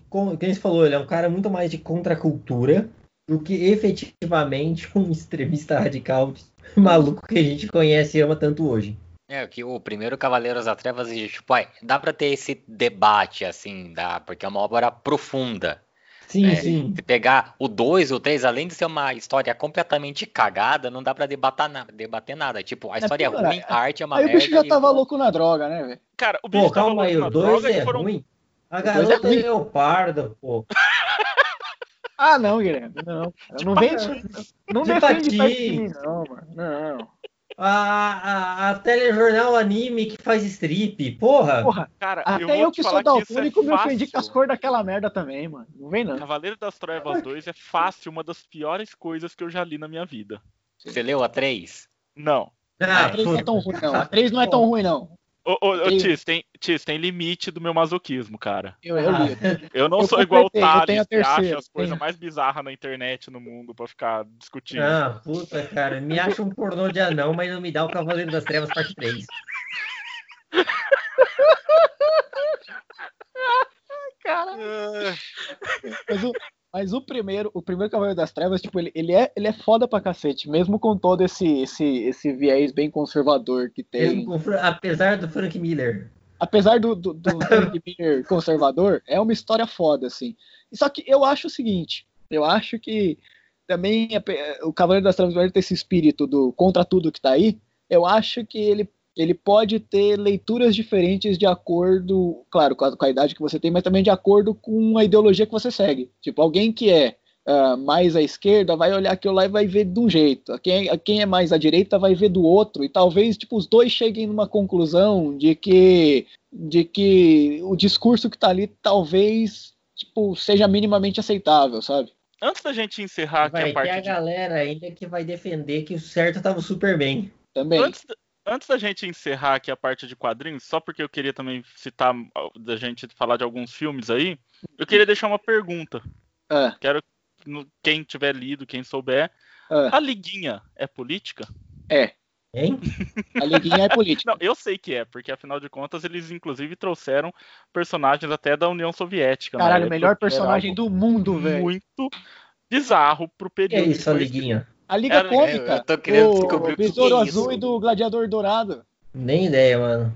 É, é, Nossa. quando, quando a, a DC reformulou a Liga da Justiça lá nos anos nove- 80 A Crise ainda, nas Infinitas Terras. depois da crise nas Infinitas Terras, Sim. ah, os, os grandes personagens ficaram de fora da liga porque a DC ah, os roteiristas resolveram que não era momento desses personagens aparecerem. Ah, já lembrei disso, tá. É Então, aquela você não tem tinha o- Batman, você não tinha Superman, você não tinha ninguém ali. Qual que foi a alternativa? Vamos fazer uma história esculhambada pra caramba no humor. A sitcom. Uma sitcom. Só que assim, cara, é uma história, se você souber ler o que tá ali por trás, ela tem muita coisa de política ali. Meu TCC da faculdade foi sobre a liguinha. Ok, essa é novidade pra mim. Pô, mas já que a gente tava falando de Frank Miller, eu posso, posso, posso fazer um tab rapidão? Pode? E voltar? A gente tem o Robocop 1. Sim. Que é um filme sobre Jesus, na verdade. Tá bom, vai lá. Ué, é alguém Tá que bom. morreu. Eu, Eu já deixei vi. isso- Vai. Alguém que morreu, voltou à vida, anda sobre as águas. É. Tipo, quem não é. É um o horas melhor filme de Robocop Jesus já feito sobre- é Robocop 1. Quando que o Robocop anda sobre as águas? Ele anda no, no final do filme. E eu perdi a cena, deve ser na versão do diretor, que ele faz água em vinho. Olha, É sangue, cara. É É sangue. sangue, cacete. E aí, ó, uma curiosidade interessante. É, o Cavaleiro das Trevas, quando virou animação lá em duas partes, o dublador do Batman é o Peter Weller. O Peter Weller que é o Robocop. Robocop. Então, Uhum. olha aí, ó, tudo se conecta. É, Não, cara, porque o Robocop 1 ele é, uma- ele é um filme bem político, bem pesado até. Aliás, toda, todos os filmes do, do Paul Verhoeven são, né? Pelo menos a fase americana dele. Mas é, tipo, é um filme Ah, o muito. Vingador, o Vingador do Futuro também, pô. É um Sim, filme Tropas Estelares. Ele- Eu assisti Tropas Isso, Estelares cara. recentemente. Tropas Estelares é um Tropas libelo Cara, é maravilhoso. Mas cara. eu vou te É falar que o livro é muito mais pesado, muito mais Eu denso. nunca li o livro. Sim, O livro é ótimo, cara. O livro é ótimo. Gente, se a gente vai falar de política, filme e trazer o Paul Verhoeven, a gente tem que falar de Tropas Estelares. Tropas Então, Estelares. Então, Caraca, cara, o cara não tá prestando atenção, é foda, hein? Nossa, desculpa. Você tá ô, hoje. Então, você tomou o seu interesse remédio. Thales? Não, é que eu acho que ah, coisou aqui o áudio bem na hora que vocês começaram a introduzir o tema, Cara. então eu não peguei. Ô, ô, ô, Bruna, cuida direito dele, porra. Bom, enfim. cara, Eu Tropas assisti, Estelares. cara, assisti no é mês passado Tropas Estelares, velho. Que filme, cara? Eu vou dizer, eu não, vou dizer, eu vou dizer uma coisa. Você vê Buenos Aires sendo destruída por um asteroide é lindo. Eu vou dizer uma coisa. Esteticamente, eu acho aquele filme muito tosco, cara. Porra, mano, acho aquele filme, acho, acho aquele filme muito cara de filme, de filme de ficção científica barata dos anos 50, tá ligado? Eu sei que é Não, de propósito, não tá de todo errado, né? É de propósito, né? Mas, tipo, então o vale a discurso- pena. o discurso político do filme é foda, cara. Contra, de novo, contra. É mesmo, o mesmo discurso do Full Metal, na real. Contra a militarização, ridicularizando essa coisa do, do, do militar fodão, né? E eu- E a manipulação da, da informação lá com aquelas telinhas que ficam pipocando. Que por sinal é uma referência aquilo ao Frank Miller. Sim, é o Frank Miller, é. Que ele também é, usa no Robocop e no Cavaleiro das Trevas. Isso. E eu vou te falar um bagulho que vocês vão me zoar, mas eu assisti as quatro continuações feitas pelo Sci-Fi de Tropas Estelares. Até a animação. Eu acho, que eu, vi, eu acho que eu vi todas, inclusive eu adorava aquela animação. Eu só vi o primeiro, cara. A animação eu, não- eu- eu já, acho- eu já acho o primeiro tão anos 50 sai- série B que eu Não, não quis ver os outros, cara. é ladeira abaixo. Mas eles Eu, rea- são eu reassisti faz uns três meses o Tropas Estelares, mas porque eu li o livro no final do ano e aí eu entrei na pilha e falei, eu preciso reassistir. Mas então, cara, o último filme, ele mostra essa questão de manipulação através da mídia, ao ponto de que eles passam o filme inteiro combatendo uma religião lá que fala que eles vão se unir às baratas agora eu lá. preciso assistir esse. O último você tá falando é o que tem o a, a barata planetária. Isso, que é a Não gigantona é o lá. desenho, não é o desenho, Não, não. é o. Ah, é Não. filme mesmo. Ah, tá, vou procurar depois. Cara, mas assim, se a gente filmasse a gente, eh, tinha mais orçamento. Cara, é sci-fi, né, velho? Não, mas Mas, Tropa, cara, Cara, Tropas? Estelares é, é um discurso político foda, cara. Cara, e nesse filme, cara, embora o orçamento seja baixíssimo, o discurso político é foda pra caralho. Porque o tempo todo eles nesse, nessa parada de que eles estão combatendo os vermes e ao mesmo tempo eles têm uma revolução religiosa rolando que eles estão tentando suprimir. É interessante só, só falar essa questão da, da religião. Eu não sei se foram buscar, né, no, num dos outros livros do, do autor, que é Um Estranho numa Terra Estranha, que ele aborda justamente essa questão de, de uma revolução religiosa barra sexual muito antes do, do, do momento. É, ele é considerado até um livro bem assim do- dos beatniks, tá? Um livro bem, bem assim, eh, da época foi muito reacionário, reacionário, muito, muito libertário talvez, né? Revolucionário. E é justamente essa ideia de uma religião que estava sendo criada, sendo propagada, porém no livro em si a religião não era necessariamente algo ruim. O ruim era o que as pessoas estavam fazendo com essa religião. Mas vou te falar que no filme ele dá uma volta ainda maior, porque o Estado se apropria da religião e no final ele fala: olha, esquece o Estado, amem Deus. Mas é o Nossa. mesmo organismo. A gente pode fazer tanto cast com relação a esse tema. Caraca. Que essa- tá- tá- Esse é a tá minha lista, dos tá? olhos. O que, que é Tá isso? na Esquece o Estado viu? me Deus é o quê, mano? É um, é um ANCAP religioso, mano? Não, a Co- a Coreia do Norte. A Coreia do Norte é uma necrocracia, cara. O presidente lá ainda é o, o pai do, do Kim Jong, que está morto, e os caras endeusam ele como se fosse um enviado, basicamente. Na trama, o que, que os caras fazem? O Estado tá combatendo. A hora que o Estado vê que não dá, a estrutura do Estado absorve a religião, mata, entre aspas, o Estado e se torna um organismo puramente teológico. Caralho, eu quero assistir essa porra agora, Mas mano. são as mesmas pessoas, é tudo isso, entendeu? Entendi, não quero ver esse filme agora, mano. Caralho. Vou aqui citar um grande, um grande sábio de um filme que a gente tem que falar daqui a pouco. É. O sistema, irmão, existe para proteger o sistema. O Estado, o Estado foi, foi por isso que, que Constan- foi Constantino, por isso que Constantino transformou o cristianismo a religião oficial de Roma. Tá vendo que não vai vencer? Fala, beleza, já que eu não posso já que não posso vencê-los, tomo conta, né, e passo a controlar. É, é brilhante assim, estrategicamente falando. Daqui É, a mas- pouco não. Já puxa aí. Pode, pode falar, Tício, Não, primeiro. pera aí, que eu, que eu quero falar ainda de Robocop e Tropas Estelares, que todos eles têm em comum o Edward Neumeier, que é o roteirista, né? Que ele também trabalhou no, como roteirista em alguns episódios da série do Robocop. Então, se, né, Caralho. o, o filme que. Se o filme tem toda essa pegada política, é porque a gente tem lá uma pessoa trabalhando desde o primeiro Tropas Estelares até as continuações, até a animação, lá tava o tiozinho sendo o roteirista do negócio. A série do Robocop foi longe, hein? O cara ele gostava mesmo do- desse robô. Eu assisti ano passado a série do Robocop, é uma merda. E Cara, esse. eu vou te falar que tem três séries que eu lembro com carinho, que é a do Robocop, a do Indiana Jones e a do Flash. Ah, não reassisto. É, Não, não, não vou. Disse. E esse Edward Neumeier, né, que foi o roteirista aí de Tropas Estelares e Robocop, um, além dele ter feito esses filmes, um outro filme que ele fez foi Anaconda 2, que eu não tenho na minha cabeça se tem algum viés político, mas Tem, tem, tem. Tem. Tem cobra, é coisa de ANCAP. Sério, eu vi no jogo hoje, eu tô A vidrado. cobra, a cobra comendo aquele bando de gringo na Amazônia significa ele falando que a Amazônia é do Brasil. Eles invadir a, a Tupã tá lá defendendo a gente. Aproveitando que a gente falou de filme e que o Thales trouxe aí, vamos falar do sistema existe para Agora o proteger bicho o vai sistema. pegar. Du, du. Cara, quanta gente não conseguiu entender. Mas, Tropa de começando pelo imbecil do José Padilha. Ele não entendeu o filme dele. É. Cara, José, José Padilha, cara, José Padilha é tipo o Frank Miller do cinema, mano. Porque o, o bicho foi ficando mais tosco conforme o tempo foi passando, velho. Aquele mecanismo é nojento, cara. Cara, eu nunca tive coragem de chegar É, Agora perto. ele nem passou perto.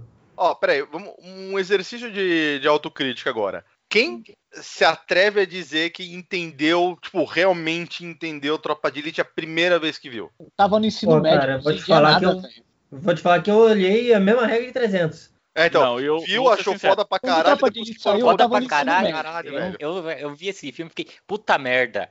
Que filme escroto. Um filme endeusando polícia, polícia matando bandido. Não vai dar certo esse negócio. Eu vou, Ah, eu vou ser era- sincero contigo, cara. Sabe quando eu fui entender Tropa de Elite de verdade? Quando eu vi o segundo. Sim. É. Quando eu, entendi- quando eu vi o segundo, eu entendi o primeiro. Eu lembro que foi uma coisa assim. é, Eu, eu comentei que eu fui com um grupo de amigos na época, eu já tava na faculdade, né? Aí o que acontece? No Tropa de Elite 1, quando sai do cinema, como tem o efeito da catarse, da, né, de, de enfrentar o bandido, e, e na época não tinha essa pegada- politização de A pegada entender. do Tropa de Elite é tipo gostar de ler o Justiceiro, tá ligado? É, Você vê basicamente. bandido levando bala, porra. Então, assim, você via que as pessoas saíam do cinema, em sua grande maioria, galera energética, porra, ju- justiça sendo feita, bandido se fudendo e tudo mais. No Tropa de Elite 2, quando o pessoal saiu do cinema, eu não via, eu via gente chorando, eu não via ninguém rindo.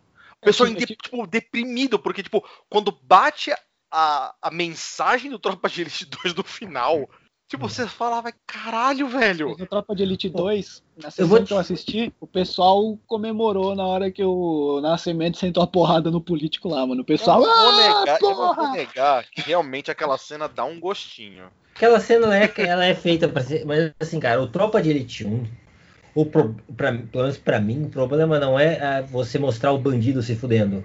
Hum. A gente adora filmes onde o bandido se fode, cara. A gente cresceu com esse filme de ação de bandidos fudendo. Exato. Cara, é a forma como ele endeusa uma corporação militarizada. Exatamente. É diferente pior, quando a gente assiste. E ele Rambo. endeusa do jeito sério, é igual aos outros É. filmes que a gente vê que endeusa o policial, mas é tipo tirando sarro. Não, cara, ó, filmes que endeusam um policial. Cara, por exemplo, Máquina Mortífera. Cara, ela endeusa o policial, mas ela não endeusa a corporação. Ele Deus a pessoa ali. É não a pessoa, pessoa, cara. Eu tenho esses caras, esses dois caras que são porra, cara. Foda, eles são amigos, eles estão fazendo bem. Não é a corporação. É só você É. lembrar que no caso deles, por exemplo, o chefe deles é um escroto. Pega o Rambo. O Rambo, o Coronel Trotter, é um filho da puta. Não, E mesmo pô, o Rambo, Não, e o Rambo- querendo o Rambo ou é não, um o Rambo é um caso. filme muito crítico ao- às forças Não, da Marvel. caso- Sim. Ah, não, não, não, eu tô falando do Rambo A 2, já, que não já é galhofa. né, velho? Ah, sim. O primeiro, o primeiro Rambo é um drama crítico É. pra cacete e depois que de- desconstrói um monte de coisa que o segundo constrói e daí pra frente, sabe? É, E mas esse o último 2 aí nem se fala, né? Ah, mas Ô, é, é sempre assim. O Rambo 2, cara, o Coronel Trotter é um filho da puta. Aham. Ele, meu irmão, a gente tá endeusando que o maluco que fala, eu vou salvar meus amigos com uma faca na boca, um rifle nas costas e um arco e flecha. Mas você sabe por que, que o seg- a partir do segundo a coisa vai ladeira abaixo nessa, nessa- nesse sentido? Dinheiro, Não é só dinheiro, cara. Stallone. Também, mas assim, a gente tem que ver o seguinte: quantas pessoas entenderam o que, que era a crítica ali por trás do, do Rambo? Cara, mas mesmo a crítica do Rambo, brincadeiras à parte, cara, ela é uma crítica conservadora. O Rambo, cara, ele é um filme que, se a gente for olhar hoje, é um filme de direita. Ele é um filme conservador. Não, eu, eu até concordo com isso, sim. Mas ainda assim, ele é uma crítica. Né? É uma crítica a. a, a- você tem o policial lá que prende o, o, o Rambo logo no começo do filme lá, porque ele é um andarilho, né? Uhum. Então, do tipo, é um vagabundo. É um Vagabundo. hippie vagabundo. Então, mas não, pelo contrário, essa que é a pegada, cara. Não é porque ele é um hippie vagabundo. É porque, na teoria do Rambo, os hippies ganharam e agora ele, pobre coitado, que se fudeu defendendo o país naquela guerra, ele é um pária. É, porque foi na, foi na guerra do Vietnã, né? Foi. É. Que foi a primeira televisionada, que o público tava todo contra. Uhum. Assim, se você parar realmente do ponto de vista do pobre do soldado, que é o mesmo problema que a gente falou do negócio do Full Metal, o soldado, meu, ele tá se cumprindo ordens. Jogaram um cara lá no meio do mato, ele tá vendo os amigos morrer, ele tá se fudendo, achando que tá lutando por um ideal, né? Porque estão enfiando na cabeça dele que ele tá protegendo o país dele, tá protegendo o estilo de vida. Aí ele volta pro país dele e todo mundo despreza ele. Realmente, do ponto de vista do soldado, do, do, do coitado lá, do, do praça, realmente, mano, é foda pra eles. Vocês leram o livro do Rambo? Não, não, nunca Não, li, ainda não. cara. Eu li. Cara, o livro tem uma pegada bem. Tipo, o Rambo no livro é quase um assassino em série. Sério. O Rambo é tipo. A gente percebe no filme que ele é um cara me- que ele é bem transtornado e um pouco psicótico, mas que ele ainda fica um pouco na dele. No, livro, filme, no ele não livro, mata ele- ninguém. não, ele não mata ninguém. Ele mata o cara que cai do helicóptero, mas é Não, acidente. então, né? o cara, é, tipo, ele, ele tá se protegendo e o cara cai do helicóptero. É legítima defesa, né? Ele reage, É, ele, não, ele não exato, vai. reage. Ele não Ele não é um atira- assassino. É. Exato. Ele se protegeu. No, fio, no livro, maluco, ele mata tudo que se mexe. O bicho é um serial killer do cacete. Ele é uma máquina de matar. E no final do livro, ele se mata. Porque ele não se encontra, né? No, ele não se encontra naquele mundo, ele se sente deslocado, ele não vê outra solução a não ser se matar. Posso fazer uma pergunta, então? Ah, Então, enquanto no filme a gente vê o, como, como a, a visão do soldado desprezado, que eu falei, nessa visão conservadora, o livro ele mostra que esses caras voltaram, gente, completamente fora da realidade e que Sim, não, realmente não fazem livro- mais parte do mundo. assim, tanto o filme quanto o livro, eles fazem, eles trazem a mesma crítica. Só que o livro, ele se, quando ele transforma o Rambo numa máquina de matar, ele mostra tipo que, velho, foi muito ruim, tá ligado? Tipo, o buraco foi tão embaixo que olha aí, você pega um cara que é um fazendeiro lá do, do cu dos Estados Unidos e você transforma o maluco numa máquina de matar que agora não tem mais controle sobre suas próprias ações e ele é uma criação do próprio Estado, tá ligado? Então, tipo, a, a crítica dos dois é, é desse, é, é a mesma, só que o livro talvez ele vai um pouco mais a fundo na questão do ele tá tão transtornado que todo mundo é o inimigo. Tipo, ele ficou tão Uhum. bitolado que todo mundo é o inimigo. E aí ele não vê outra alternativa a não ser morrer no final. Não, não existe mundo pra ele, né? Realmente, é, então ele- É, é esse horror, você transforma, você transforma um cidadão comum, né, em um monstro, né, você programa e bate na cabeça do cara pra ele matar, joga ele numa situação de que ele- ou ele mata ou ele morre, que ele só tá se fudendo, especialmente na guerra do Vietnã, né, pro, pro Uhum. soldado de base. Americano, soldado É, baixo ali, o cara que tava depois- na frente. Ah, E assim, o, ca... o do, do povo que venceu a Segunda Guerra, né? É. Eles, tavam, eles foram humilhados no Vietnã por um bando Sim. de fazendeiros. Sim. Aí você joga o cara de volta na caralho. sociedade, Uhum. aquele cara que o único, a única coisa que ele sabe fazer é matar, é guerra.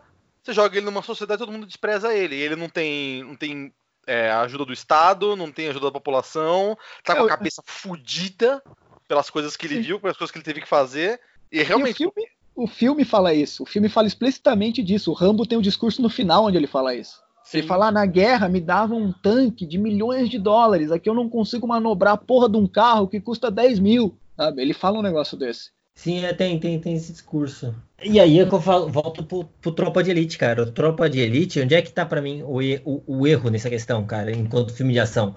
Ele não glorifica o Capitão Nascimento, por exemplo, como Ele glorifica esse o cara, ele glorifica o Bop, exato. Ele não tá glorificando o cara. Então, ó, meu irmão, não tô falando se cara- essa instituição é boa, se ela bate nesse cara, se ela. Ela tá falando o seguinte, ó. Ele, ele tá. Que deveria ser a trama. Que é, ó. Esse cara tá acima do bem e do mal. Esse cara tá pegando os bandidos, tá pegando o cara que é só filha da puta. Não, não tem discussão social. Sim. Não, ela glorifica um cara. Eles ainda colocam uns oficiais corruptos, mas, tipo, ele, de uma maneira geral, fala, não, os corruptos são a exceção, a Mas maioria, os tipo, nascimento. não, assim, ó, me corrija se eu estiver errado. Os corruptos são da PM do Rio. O Bop é incorruptível. É, o. Bob- Ah, é verdade. a, é. a- a mensagem inteira é que o Bop ele é santo, né? Ele é aquela coisa É, é, é. perfeita, absolutamente. Ele é o que é o, o, o Bop é nesse filme o que os militares são pro, ré, pro reacinha brasileiro médio. Que ele acha Sim. que aquela instituição perfeita, né, feita de homens santos, absolutamente patriotas, que nunca fariam nada de errado. E a forma como ele traz a classe média conivente, daquele, sabe? E é curioso Bobo. que, tipo, o segundo desconstrói isso, só que, mano, o Zé Padilha se perdeu no meio, cara. Porque, Cara, tipo, o Zé Padilha, ele, é ele, ele- ele nessa, nessa onda de antipetismo que teve, o cara ficou conservador.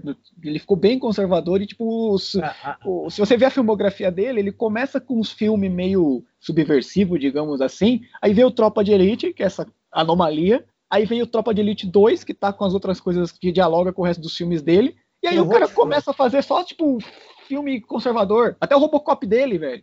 Não, Robocop, não, não, não, esse esse filme não existe, esse filme não existe, eu não vou meu falar. Deus. Eu não vou falar de Robocop do é Padilha. nojento. Limites, vamos estabelecer limites. Mas a o, minha questão com José Padilha, porque ó, o Tropa de Elite ele é de 2008, 2007. Não, ele é de 2000, ele é 2005. né? 2005. Eu tava É, na escola, então, 2005. Mas Escola, cara, quantos antes do tem? Tropa. 32. Pô, 2005 você já tava. 2007. No É, médio. aqui, ó, 2007, joguei aqui, ó, no Google, Tropa de Elite, 2007. Nossa. Não dava pra estar no colégio vocês, não. Então É, não, a galera aí esquece, tava esquece, tá, repetindo de tá, tá, ano. Tá mentindo, a na- tá mentindo a idade, hein? Ah, tá, não. Gato. Eu tava fazendo cursinho pra prestar vestibular nessa época. Eu tava no primeiro ano de faculdade. Eu tinha me informado. 2007. Não, você tá maluco, cara. Eu tava morando, eu tava morando em Portugal. E, mas Puta, antes, velho pra desse- porra, hein? antes do Tropa de Elite, ele tinha feito aquele ônibus 174, que já era bem problemático. É. É, então, pra mim, Cara, eu eu lembro acho de assistir e gostar desse filme. Eu precisava, precisaria reassistir. Esse é o problema. Tipo, eu gosto de Tropa de Elite. Mas eu sei que tipo, é um monte de problema. mas Eu acho, eu acho um filme foda, cara. Tem aquele mesmo Eu problema do, ter- eu do, do gostar da gostado, coisa aí. Eu gostei lembro do, do gost- 7.4 também. Mas eu só assisti na época. É, eu não assisti, de- não assisti de novo. Mas não. eu vou te falar, eu vou te falar que Tropa de Elite 2, cara, ele tinha uma premissa legal. Sim. Que era você ver que como o que acontece quando o cara assume um, um outro nível, o quanto ele perde, perde o, o poder dele de, de definição real. Mas ele vai para um. Esse é um cara de ação. E no Uhum. final ele mete uma porrada num, num- num político, no meio de um plenário. Porra, nem, nem, nem- o Schwarzenegger e Stallone chegaram nesse nível de, bo- de bobeira, cara. De, Eu queria- de infantilidade de roteiro. Nessa, nessa mesma toada que, que a gente tá falando aí, e puxando do Tropa de Elite, eu também queria pegar um, um outro personagem, não uma história, não uma história, filme, nada, mas um personagem que todo mundo entendeu a ideia desse personagem errada. O criador do personagem falou que todo mundo disse que estava errado e o pessoal ficou batendo boca com ele. Não tô falando do Rorschach, mas eu tô falando do Gary Conway falando que o Justiceiro é um psicopata do caralho e todo mundo fica endeusando esse filho da puta. E, só pra constar, né? É só o cara que criou o É, Justiceiro. o criador assim, do né? Justiceiro, né? E que, e que ele está errado, assim como a Alemanha ao dizer que a nazismo é de direita. pô. Exatamente. As Exatamente. pessoas Afinal, sabem o que, que eles sabem sobre isso, né? É, Quem são eles para dizer alguma coisa sobre esse tema? Não, certo sou eu. Porque tem muito policial nos Estados Unidos que tá pegando o símbolo da caveira do justiceiro e colocando, tipo, bandeira na viatura, no uniforme, o Gary Conway, velho, vocês estão maluco, cara. O justiceiro é tipo. É, o justiceiro mostra que a polícia não, não funciona, porra. Ele é um assassino, ele é um criminoso. Ele não fala criminoso, ele fala outra coisa. Ele fala, ele é um, ele é um cara perigoso. E vocês estão endeusando e estão trazendo pra vocês o símbolo de um cara que representa tudo que vocês têm que lutar contra. Cara, Porra. mas eu vou te falar que aí voltando para nossa discussão lá do início do que é de, do- de como a obra é política, cara, o Justiceiro é uma epítome do que era aquela época. E o Justiceiro também é um cara que foi pro Vietnã, ficou noiado das ideias, né? Exato. E assim, ele é um cara que, olha, é, o Estado falhou com ele em todos os níveis, ao ponto dele falar, olha, não dá. Ou eu vou agir sozinho ou não vai ter justiça. O problema aliás, é que Te- te- te- teve um Por arco Porque dele ele pega o exploraram- governo americano pós-guerra do pet- pós-crise do petróleo, na época que Nova York estava no auge da guerra contra as drogas. sim. E quando a Nova York era uma das cidades mais violentas do mundo. Exato. É, então, que é nessa época. Em que, Ele é de inclusive, tem um outro 70, filme. 70 alguma coisa, eu acho. É, então. E aí a gente tem inclusive um outro filme nessa mesma época que fala muito dessa questão política e que a gente Hum. acaba sempre esquecendo e que é Ah. importantíssimo. Que é Ah. Loucademia de Polícia 3, Cidade Sitiada. Não Cara, lembro como eu- desse Como filme. eu amo Locademia de Polícia. É, mas Eu não lembro também. como é bom aquele negócio. Cara, eu vou te falar que eu assisti. Eu vou te falar que eu assisti o primeiro faz Eu pouco assisti, o tempo. primeiro, eu assisti o primeiro faz pouco tempo e é maneiro pra porra. E ele tem uma discussão racial fantástica.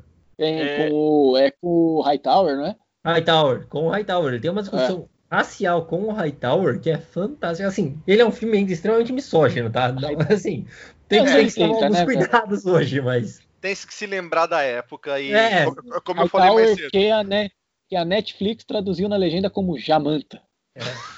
Mas Não, no não, desenho mas é animado escola ele de era, Era, era a dublagem dele, era Jamanta. a dublagem era Jamanta. Eles foram Mas é. Então, mas o Justiceiro é um caso desses que a galera não entendeu o personagem, tá ligado?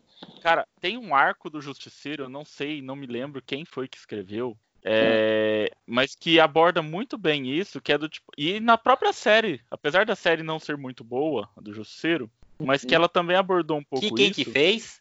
Netflix. Netflix só faz, já repeti várias vezes. né? eu estou, not- eu estou notando um padrão. Eu não queria dizer nada, mas eu estou notando um padrão. É. Que Eu tô, que, eu assim, se não vai vir mais pra cá se a gente quiser patrocinar esse programa pela Netflix. Mas ainda mesmo sobra antes, mesmo É. antes da família dele ser morta, ele já estava O- começando a ter um, Gartienes. um- Não, é, mas o Gart, foi o Gartienes, Gartienes, aquele é, justiceiro criado no campo de batalha. Cara, é muito bom aquilo lá. Ele mostra que ele já era um psicopata, que a guerra serviu de gatilho pra psicopatia essa, dele. essa foi aquela que saiu na Max, não foi? Na Marvel Na Max. Max, é. É, Cara, é que é aquele muito que a, a capa história, é o a capa é o um capacete rachado com crânio, Cara, essa Isso, cara, história essa capa é linda. boa, né? é o. E é uma história que que fala. entende, é uma história que entende o que é de verdade o justiceiro. Pô, eu vou Ele é te a falar que tem uma falência, outra ele é a falência do sistema. Ele é a falência completa do ele é a falência do sistema em todos os níveis, assim. Não é só do sistema legal, Não, é criminal. sistema ele é a falência como do sistema sociedade. todo. Tipo, É a ele- ele- ele é- bestialização do homem, como tava E- falando lá na Tropa de Elite. E aí eu vou te Exato, falar que tem uma outra passagem do Justiceiro que eu gosto muito que fala disso, que é da Guerra Civil. É, que é da Guerra Civil, exatamente. Que ele sai na. que o Capitão América estraçalha ele. E ele não reage porque ele o Capitão reage. América representa o que na Representa cabeça que de ele- torcida dele, ele acredita, né? Não, e aí eu não lembro se, se é a Sue Storm, alguém explica. Fala, cara, o Justiceiro e o Capitão América são as mesmas pessoas, só que em guerras diferentes. Exatamente, foi a Sue Storm que fala. O Justiceiro, o Justiceiro é tipo. O Justiceiro é o que seria o Rorschach se o Rorschach pegasse uma K-47 e saísse matando os outros. É, Ao invés de simplesmente sair sem ser É o- porrada. É, o- é, o- é o Rorschach com acessos, né? Com, É o Rorschach com, o Rorschach com arma. É, e, cara, só pra gente ir pros finalmente, ainda na parte de televisão, filmes, queria começar com Star Wars. Opa! Star Wars, ele não dá. A pessoa ser fã de Star Wars e, e torcer por militarismo, a pessoa não entendeu Não, o, o filme. Não, Não, não ser- entendeu. A não ela entendeu, ela mas ela foi pro você Império, né? conhece, você, você conhece uma pessoa que é pro Império. O Marcelo, o Marcelo, e- ó, o Marcelo e o Cliff conhecem uma pessoa muito próxima a nós que é pro Império. Eita! Vai, agora entrega. Não, vou falar não, no chat entrega aqui. que quem é o membro. A gente já disse. Ai, cacete! É sério? Eita, porra! Também porque eu não faço nem ideia de quem seja. Acho que você não conhece, só eu e o Marcelo. É. De quem tá É nessa que chamada. E é bom que não conheça mesmo. É uma pessoa tão legal. Cara, eu não esperava isso dela, Guilherme. Eu Não, eu tô não, brincando. gente. É. Ela, ela fala, mas é de brincadeira. Ela fala, mas é de brincadeira. Mas se, se- se- você quer coisa mais óbvia do Império, tipo, com, com totalitarismo, com nazismo? Nazismo é uns filha da puta que se veste bem. O Império é uns filha da puta que se veste bem. Então tá aí, tá, tá o link aí, ó. É, cara, e não só isso, né? O, o, o aí. Jorge Lucas É. já falou que ó, os Stormtroopers eles vestir foram bem é um inspirados problema? na- Não, é, é- Não. é que é um ponto realmente É relevante. que é um ponto, porque é um ponto relevante. Os nazistas Claro realmente Os faziam sabiam nazistas bem, pra caralho, mano. A roupa dele Era era, o, que- era o Armani que fazia. É. era o Armani que fazia. Porra. Ei, esqueleto no armário. O Armani, fazia, o Armani fazia os uniformes. A, a, a Audi fazia os carros. E aí A IBM fazia BMW. inteligência. A BMW fazia os carros. Acho que a Audi fazia os aviões, era uma coisa assim. Ei, Porra, é óbvio que os caras iam estar um luxo. pô, Vou te falar que olhando esse, para... olhando esse paralelo é até de fácil entender porque que eles eram daquele jeito, asquerosos. pô, Sobretudo de couro, mano. É um bagulho da hora, cara. Porra, é, cara. Eu, eu, eu- não, eu não quero, não gosto de, ler- de admitir isso, mas, porra, os caras sabiam esse bicho. So, Os um uniforme sobretudo, velho. da hora. mano. Pariu, velho. Os caras podiam ser uns escrotos, né? Mas estavam um luxo. Tava É. um luxo. Bota um engraxado, nojo, né? sobretudo de couro. Porra, mano. Pô, cara, você sai sobre de cor, você tem que ter muita presença. Porque ou você vai ser um nazista ou uma puta. Nossa senhora. Marcelo, continua. É, enfim. Vai que essa gente desviou, velho, vai. Tem como, tem como continuar depois dessa? Eu prometo que eu parei, vai, vou me manter sério. Não, assim, ah, cara, brincadeiras à parte, ok, a gente assiste, a gente sabe, o Darth Vader é um personagem é, interessante, é um personagem que cativou o público, mas, cara, ele ainda é o, o- do lado dos vilões, É. né? Não dá pra você simplesmente falar assim, não, vou torcer por ele, só porque ele tem uma, uma máscara legal, né? Ele Pinico na cabeça. tem um pinico na cabeça. O Rick, o Rick Moranis também ficou muito legal de pinico na cabeça, queria falar isso. Ficou, ficou da hora, da hora. É... e se você entendeu a referência, você já tá no grupo de risco do Corona, tá? Eu Já, já. É, Ah, mas Porque grupo de risco do Corona, tá, tá respirando, é grupo de risco. Cara, não, é, porque, é porque o filme saiu, acho que fez 37 anos que ele foi lançado, tá? Essa isso, semana. Filme que é do nosso já saudoso Mel Brooks, né? Nossa, maravilhoso, cara. Muito O bom. filme desse homem, puta que pariu. É, mas assim, cara, ah, o, próprio, o próprio George Lucas, por mais doideira que ele tivesse e tenha ainda, ele sempre ele deixou bem claro que os próprios a- os Stormtroopers, o Império em si, ele foi inspirado né, na, na ideia dos nazistas. Sim, os Stormtroopers não tem aquele nome à toa, não é uma coincidência. Inclu- É, inclusive o nome, né, não é de graça. Exato. E assim, cara, você torcer por eles, você tá falando assim, oh, eu acho que os caras estão representando os nazistas, eu tô torcendo por eles, é muito legal. Tem um vídeo legal, acho que eu não sei se marquei você, de um cara que tava lá, quando o fã entende a obra. Aí tá, na- acho que é no Japão, em algum lugar assim, um cara parado com um saxofone, não, uma corneta, e a polícia passa. Na hora que a polícia passa, ele começa. Tan, tan, tan, tan, tan, tan, tan. Essa é muito boa. Mas, Mas cara, Star Wars, ele tem, embora seja fantasia, ele tem essa, esse caráter político muito forte. É só você lembrar que os rebeldes, eles só querem. re- eh, A única coisa que eles querem é destituir o Império para voltar à República. Exato. Eles é. estão fazendo, gui- eles estão fazendo guerrilha no campo? Estão fazendo guerrilha no campo. Uhum. Estão sequestrando um ou outro embaixador aí para roubar um plano de uma Estrela da Morte? Estão roubando. Estão sequestrando. Tô vendo onde isso vai chegar, vamos lá. Hum. Mas, É, cara, acho que- afinal, temos que derrubar o Império e constituir a República, meu irmão. Hum, hum. Você tá tentando me falar que o Gabeira tava envolvido ali nos plan... no, no, no, no roubo da- dos planos da Estrela da Morte? Não, mas que eu adoraria ver o Gabeira puxando um sabre de luz. Ele puxa outra coisa, né? E se, o sabre- e se ele, e se ele tivesse um sabre de luz, com certeza ia ser verde. Lembrando que o Gabeira nunca participou do sequestro. Quem teve, na verdade, foi o Pedro Cardoso. E acho que se você entendeu isso também, você deve estar no grupo de risco. Exato. Aliás, baita filme. Sim. Filmaço, cara. Esse é um Político. filmaço, cara. Esse é um filmaço Tá na hora de sair, né? O, o Star Wars episódio 13. O que é isso, companheiro? É, e o outro cara que eu queria falar é o. Uma frase do... Calma aí, calma aí, calma aí, que agora eu tive uma epifania. Ah. Podia ser a frase do Qui-Gon Jinn no episódio 3, quando ele vê o Luke salvando o Imperador. O que é isso, companheiro? É isso, companheiro. Daí vamos É. fazer que o Gabeira é o bisavô da nova protagonista da série daí. Calma, eu me perdi. É porque o Gabeira já tá de idade, então falaria Já, que ele já. era o bisavô dela naquela época, né? Já, ele lutou já, lá atrás o que, Império. inclusive, O Gabeira tá hoje. o Gabeira que, inclusive, do- parece o. O? Oi? Parece o. Eu falei, o Gabeira que, inclusive, o Gabeira que, inclusive, parece o Palpatine. Parece o ator que faz o Palpatine. Eu ia falar que ele tava perto do Alec Guinness. Não, ele parece Então, o Mas você tá Cara. falando o, o Palpatine senador ou o Palpatine senador. imperador? Senador. senador. Porque o, o Palpatine imperador é o, é o Papa, o Ratzinger. Porra, É sim, total. sim. Não, é o senador. O Palpatine, não o. Não quando ele fica loucão falando, senta aqui no meu colinho, Luke. Senta aqui, senta aqui. Vem cá. Te dá uma balinha, vem cá. Ai, caralho.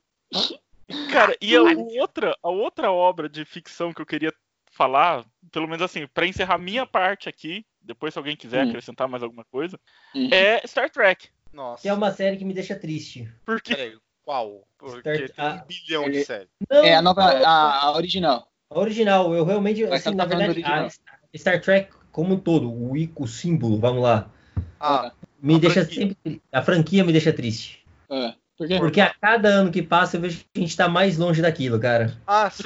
Nossa senhora. É que assim, Star, Star, Trek, é- Star Trek é um negócio tão, né, tipo, com um espírito tão good vibes, eu acho, É. né? Exato. E cada Mas é amor, mano, todo mundo unido. teve uma o teve uma capitalismo época- perdeu. Sim. Cara, Pelo contrário, se você for ver no Star Trek, o capitalismo não perdeu.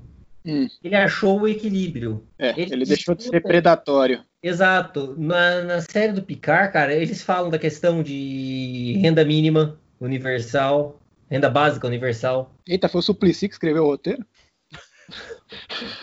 Cara, eu- eu- uma das cenas mais incríveis que, que teve, pra mim, né, de, de Star Trek, é Hum. quando eles. Acho que é da nova geração, que eles resgatam uma mulher que tinha ficado é, em animação suspensa. E ela, quando ela viajou pro espaço e ficou em animação suspensa, o capitalismo ainda era muito predatório, pra usar o Uhum. termo, né? Ainda era o de hoje. Isso. E, qua- e eles salvam ela, tratam dela, e quando ela acorda, ela fica preocupada e fala assim: Mas como que eu vou pagar esse tratamento? Ah, caceta. Aqui é. Todos- Ou seja, ela é americana. Ela é americana. Sim. Não, e todos eles se olham entre si do tipo assim, como assim pagar o tratamento médico pela sua saúde? É Pois sua é, saúde, que- o mínimo que a gente em tinha que Star fazer Trek era todo, cuidar todo mundo tem SUS, né? Sim. Estra- Em. Trek as pessoas têm, têm coração, elas têm humanidade. É. Mas ele não deixa de ser um sistema capitalista, porque se você pegar na nova geração, por exemplo, tem episódio, tem um episódio que o Picard ele sai de férias e ele paga a estadia dele. É o que ele vai pro planeta da putaria. Isso, é o que ele vai pro planeta da putaria. Eita, eu quero ver esse negócio agora. Ele vai, ele vai por recomendação do Riker, né? Do Riker É. e da, da- da Diana Troy. Eu não sei do que vocês estão falando, eu só assisti a série clássica. Cara, a nova geração é ótima. É que a série clássica, ela tem um problema que ela é muito limitada no escopo dela. Sim, ela então, é velha. essas é, não, então essas discussões, elas são elas não existem. A série, a nova geração, ele se permite mais essas discussões. Mas, mas a Star Trek, ele é, ele é- é o, o, o, o- criador mesmo já falou que era, que era uma coisa meio política, meio utópica, né? Da, Sim. do que ele Não, imaginava cara, que a vamos- sociedade ia ser no futuro. É, É. só a gente lembrar que naquela época do primeiro Star Trek, você tem na ponte de comando, você tinha um oriental, você tinha uma mulher e negra, você tinha o Spock alienígena, então, tipo, não existia mais um conceito tinha um de russo, preconceito. o Chekhov, né? Tinha um russo, é, que e o, eu lembro quando eu vi uma, esqueci o nome do ator do do Hum? Sulo, que ele Lord fala, Takei. É, o Takei, que ele ele era gay, né, na época, ele ele já já, não tava Na assim, época não, ele é até hoje, tá? é, desculpa, É, é, verdade. Não deixou de ser. Ele, ele é gay, o ator, então eles tentam, ele isso, mas na época mesmo ele chegou a, a conversar com o diretor para tentar colocar isso na série e o diretor teve que falar, olha, eu já coloquei tudo isso, eu tô com medo Mas de colocar filme- mais alguma coisa. Abrams, o, Sulo, o Sulo é homossexual também. Sim, Eles fizeram isso e- no filme. E assim, e é, e assim, só pra terminar. E Hum. na época o diretor falou que eles, ele não poderia, ele não gostaria de arriscar colocar mais uma polêmica e ser o suficiente para eles cancelarem a série, porque eles já estavam conseguindo fazer um- uma certa conquista, mostrando realmente o que seria uma sociedade evoluída, né? Uma sociedade Sim. em que não existe essa diferenciação de gênero, de raça, de sexo, etc.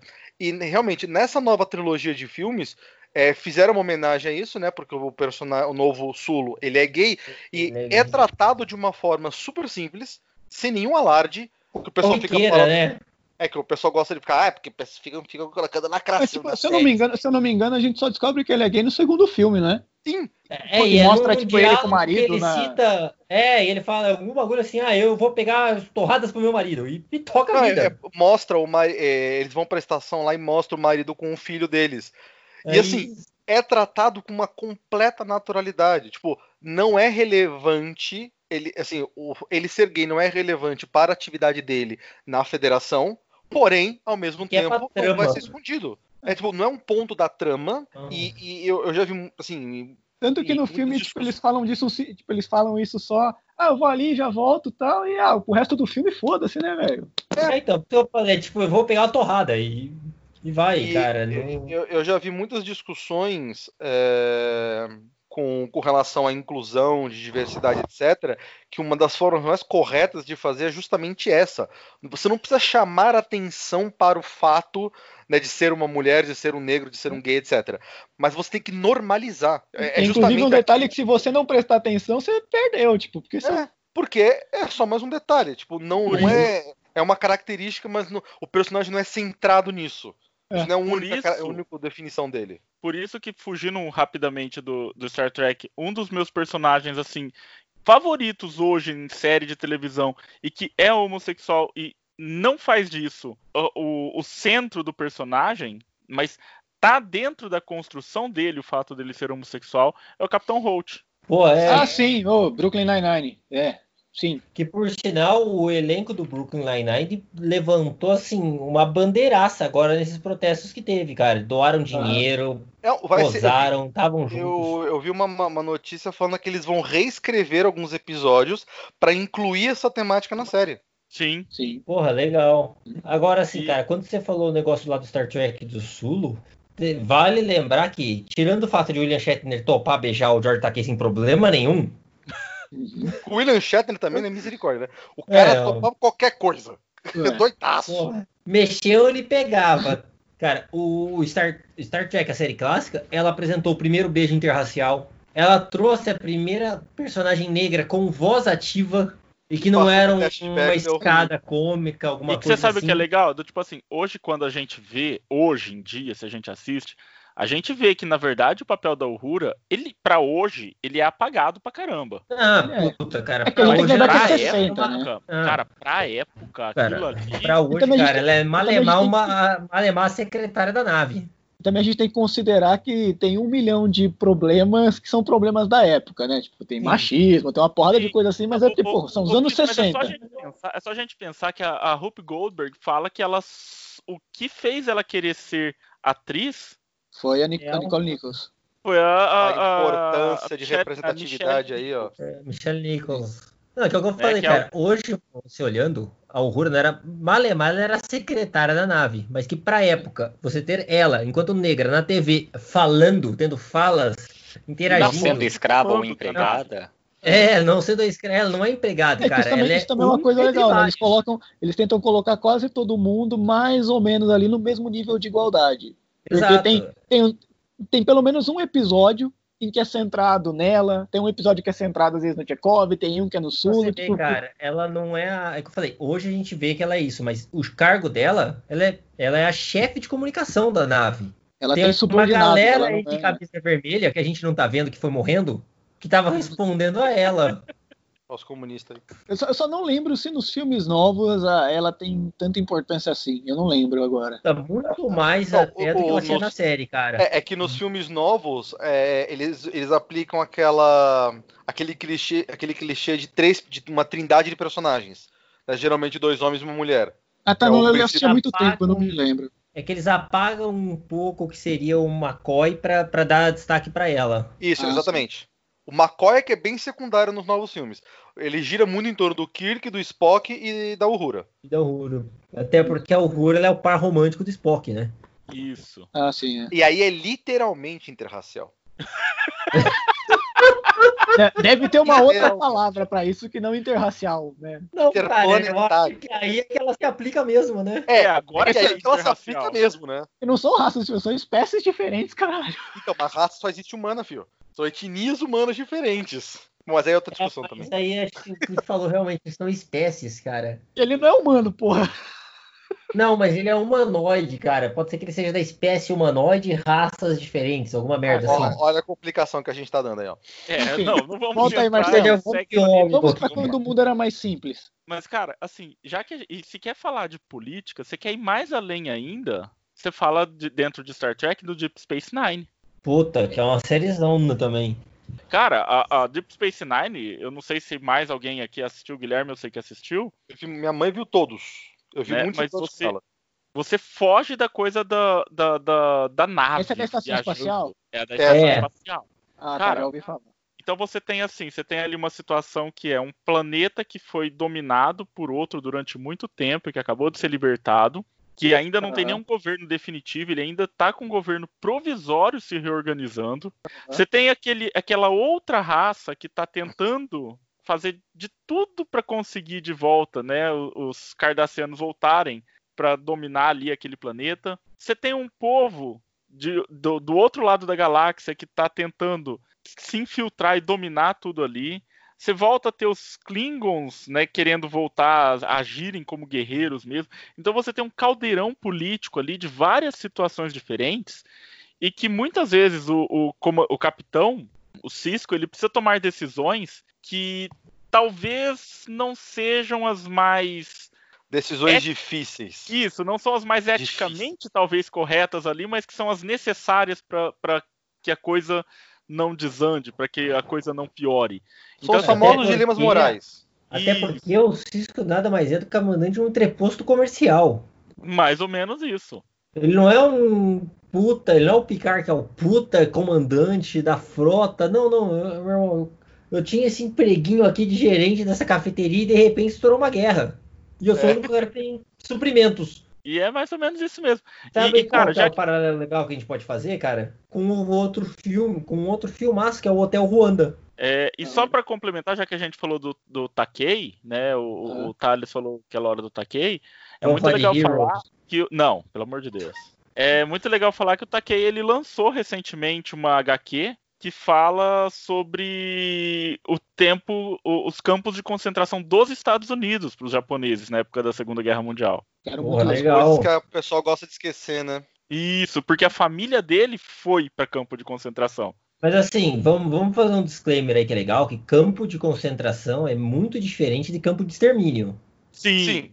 Não estamos falando que é Mas legal. é um passo, de concentração. Não, É, não, ok. cara, é bem, é, bem, é bem diferente. Pô, o Brasil, por exemplo, também teve na Segunda Guerra campo de concentração. Teve, teve. Mas não é uma coisa legal, né? Não, É, Não, não, não é um, não é um lugar Não bacana, é- não é de férias. Assim, é- é só, só pra estabelecer que há uma diferença. os Não é que os americanos não americanos mataram os japoneses, os brasileiros também não. Mas colocaram eles ali num cercadinho. Não, é que assim, ó, vamos lá, cara. O que é o campo de concentração? Olha, eu entrei numa guerra onde eu tenho uma. Dentro da minha população, eu tenho uma porrada de gente da minha nação inimiga. E que, porra, agora por questões óbvias ele não é de confiança. Eu preciso isolar esses caras. Não, eu, eu entendo isso, eu consigo entender, mas o que não quer dizer que é um ambiente. Sim, É, sim, sim, sim. Só, que a só- gente só deva a defender nem- Não, assim, Não, não. não tá justificando. Só, só fazendo, falando assim, Só que é um explicando. passo muito longo pro campo de extermínio, tá? O que não impede ele de vir a se tornar um também, Não, né? Também não impede. Não, não impede. Não é uma colônia de férias. Não é uma situação que, puta, que o japonês falou, porra, finalmente. Estou vivendo o sonho americano nesse campo É. de concentração, né? Mas que teve, por exemplo, cara, os próprios chineses fizeram depois, durante a Revolução, com, com os ingleses. Que tem aquele filme que é fantástico com, com o Batman, que é o Império do Sol. Império do Sol, Império do Sol né? Do Sol. É legal que o cara não é mais o Christian Bale, ele é o Batman. É o British Batman. Que naquela época não era o Batman, era o Batmirim, né? Caralho! Então, assim, só pra gente concluir, é, eu vou pedir um- uma coisa pra cada um de vocês. É. Pode, quem quiser começar. Pra essa galera que gosta de cultura nerd, que até fala que estuda, lê e tal, assiste filme, série, e aí vai lá e vai assistir é, no YouTube, vai assistir vídeo do Brasil, Nando História Moura. Alternativa do Brasil, Nando Moura, Brasil Paralelo. Brasil O- Paralelo. É O Nando Moura já virou comunista. Brasil Já, Paralelo, verdade. por sinal, tá Foi só, o Nando? Moura, foi só o Nando Moura colocar cabelo que ele, que ele virou de esquerda. Então vamos lá. Quem quer deixar, quem quer ser o primeiro a dar um recado pra essa galera? Cara, Vai eu, então. Vai lá, Então- vai lá. Ah, ó, já começamos bem. Vamos lá, Tis. Assim, né, que eu já vou puxar um gancho aí, né, que foram falados aí de Star Trek, né, Star Wars. Star Trek dá aquela coisa assim, ai, muito fantasiosa, né, acho que nem daqui 15 gerações a gente vai ver algo próximo daquilo. Não tô falando de nave, tô falando, tipo, daquele convívio, né, tipo, ai, o capitalismo achou um equilíbrio. A gente tá muito longe de ver isso. E Star Wars tá quase virando um documentário. Sabre de luz e navezinha é só um detalhe, mas todo o negócio ali tá acontecendo. Também quero já cagando regra aqui no podcast dos outros. O aqui a gente acho que a gente falou pouco de videogames que tem Aham. cunho político, porque eu acho que o principal problema dos nerds, que são reaças, preconceituosas e tudo mais, vem dos gamers, que gamer pra mim já virou uma palavra que é xingamento. Pior tipo de E- nerd. E que aí, né, The Last of Us 2, um jogo aí que tá todo mundo, um dos jogos mais comentados no momento. Boring. E a galera tá criticando o jogo pelo motivo errado. Ai, porque ai, tem um casal de lésbicas lá. Nossa, não. Esse jogo vai fazer meu pinto cair se eu jogar esse jogo. É só porque tem lico. Só que o The Last of Us, ele tem um problema porque uma parte ali da história ele dá uma senhora passada nos fascistas, assim, tipo. Aquela coisa de você querer ver o outro lado, é melhor às vezes você não querer ouvir o outro lado. Tipo, o outro lado só tá errado e fascista tem que apanhar até só acho que virar catavento. Você não traz nazista pra debate, né? Você não coloca um judeu e um nazista pra debater direitos humanos, né? Você não, é. com- não compara as duas coisas. Com, na- com nazista não tem debate, tem só Não bate. tem, só tem bate. Só bate. É, que. E eu vejo assim, tipo, nossa, o pessoal criticando. A única coisa que o The Last of Us 2 tem de bom, que é a história lá das namoradas, da Ellie e da Dina. E ninguém fala nada da grande problemática que esse jogo tem.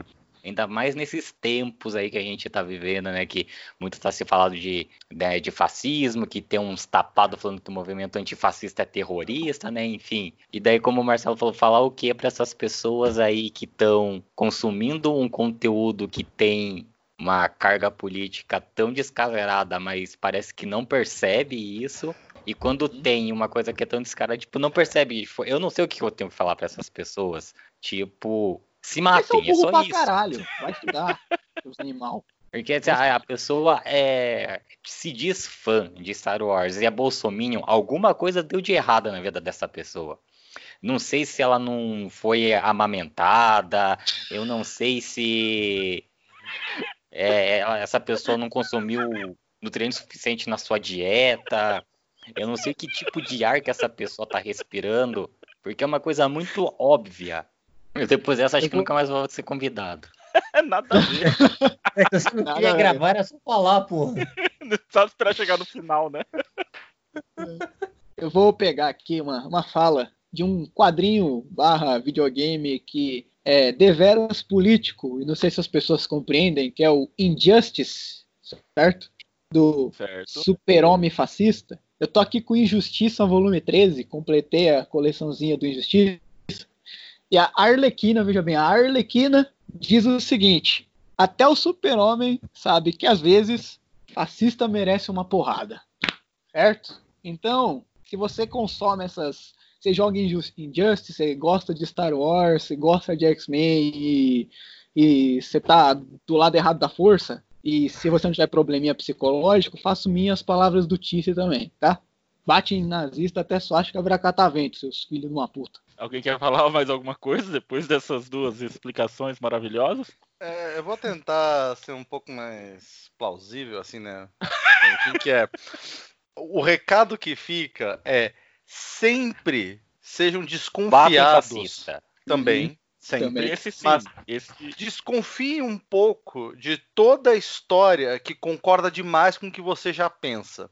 E trabalha o senso crítico, né? É, trabalha sério um também. senso crítico. Se você tá ouvindo uma história que concorda demais com o seu ponto de vista, seja ele qual for, vai com calma. Pesquisa, vê outra opinião, vê se tem consenso de especialista. E aí, assim, e quando é especialista, é especialista de verdade, tá? A gente que estudou o assunto, e, e não é uma só. Se tem 50 especialistas falando X e um especialista falando Y, talvez a galera que tá falando X tenha um pouco mais de razão. Entendeu? Uhum. Porque tem sempre uns exatamente. outliers, né? Mas assim, de qualquer jeito é desconfiem das coisas, sejam críticos, questionem e duvidem. É, a, ba- a base de tudo é exatamente isso. Falando menos com menos ódio inflamado no coração, tentem entender a mensagem, tá? Interpretação de texto é que vai salvar o mundo. Tentem entender a mensagem daquilo que vocês estão consumindo, tá? Tentem pelo menos prestar atenção no diálogo do, das outras pessoas que estão consumindo as mesmas coisas para ver se você por acaso não está sendo incoerente em gostar de uma coisa que está criticando o militarismo ou o fascismo ou o racismo, etc., quando você mesmo está pregando as mesmas coisas, né? Agora, se mesmo assim tipo, você tem noção das coisas e resolve ler o seu X-Men e ser um racista do cacete, é porque você é um mau caráter e o mau caráter não merece respeito. Então aí vai tomar no meio do seu cu. Guilherme, quer falar alguma coisa? Cara, eu gostaria de lembrar uma coisa que o nosso grande amigo Patrick Stewart uma vez falou. Que a necessidade de muitos não pode se sobrepor à necessidade de poucos ou, quiçá, de um só. Exatamente. Pois é. E eu queria deixar aqui um recado pro pessoal, né? Leiam, mas leiam de verdade, gente. Não é só um texto, na verdade, ele é composto de mais de uma camada. Sim. Não leiam É bom só ler a nas entrelinhas. Isso, não leiam só as palavras que estão escritas ali, mas leiam o que está por trás do texto. né? vamos tentar fazer uma leitura de mundo, não só o Paulo Freire aí, né?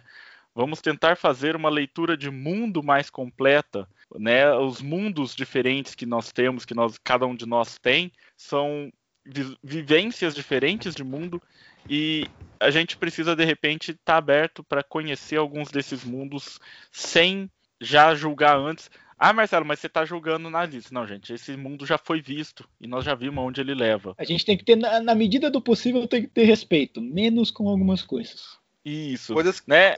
coisas desumanas. Sim. Coisas. Você Depois você- que a é gente- desumano e barbárie. É, Gente, eu tô gente achando não que vocês cair. estão muito paz e amor. Vocês estão muito indo na onda do T'Challa, professor Xavier. A gente precisa é de Eric Killmonger. A gente precisa é de Magneto. Porque A gente tá indo muito esquerda de cirandeira, né? Aí, olha aí quem foi eleito. O Trump foi eleito, o Bolsonaro foi eleito. A gente precisa ter um Killmonger aqui pra é, passar a faca nessa cambada de gente escrota. Na verdade, não, cara. Porque se, na verdade, cara, isso foi uma falha nossa. O culpado disso é você, é o Cliff, principalmente o Cliff, que é professor de história. É, o professor de história que recomenda o doutrinador. É. Tem que caçar o diploma É. daí. o Thales, o Marcelo. Eu não, porque eu não erro, mas de vocês é a. Porque ainda falando, cara, no que eu aprendi com o meu amigo Patrick Stewart, é porque eu tuitei pra ele e ele respondeu, então nós somos amigos. Senpai me notou. Nada muito É. justo. Cara, o que a gente aprende na série Picard é que o preço da liberdade é a eterna vigilância, cara. E a gente deixou, a gente vacilou no, no- no nosso turno. A cadela do fascismo tá sempre no cio, né? Cara, brincadeiras à parte, cara, falando assim uma coisa muito séria, Marcelo, Mar- Marcelo, como ele é meu primo, ele sabe das histórias dos meus pais, meu tio, eles lutaram, foram do movimento estudantil, e eles, cara, conseguiram pra gente uma liberdade que a gente, quando chegou na fase adulta, a gente não soube vigiar. Nós dormimos no ponto. Então, cara, o preço da liberdade é a eterna vigilância, e nós não vigiamos direito. E ainda sobre o que eu falei sobre não ter, né, não ter que é, proteger, ah, que eu falei, olha, vamos buscar conhecer um pouco melhor o mundo de cada um, mas sem estar protegendo, gente, ninguém aqui vai defender não, e esse não tem que defender fascista, nazista, não caiam no paradoxo da tolerância, hein? Tá? Se alguém quiser, procure aí por Paradoxo da Tolerância, do Karl Popper, vocês vão entender o que eu tô falando. Tem até um quadrinho, para se precisar o pessoal entender aí, que explica. Se não entendeu, tem é? desenhado. Tem desenhado. Exatamente, tem desenhado. né? E é uma desenhado bem explicadinho. Sim. Então, assim, algumas coisas a gente não pode tolerar, gente. E de resto, busquem conhecimento. E não vejam produtos da Netflix.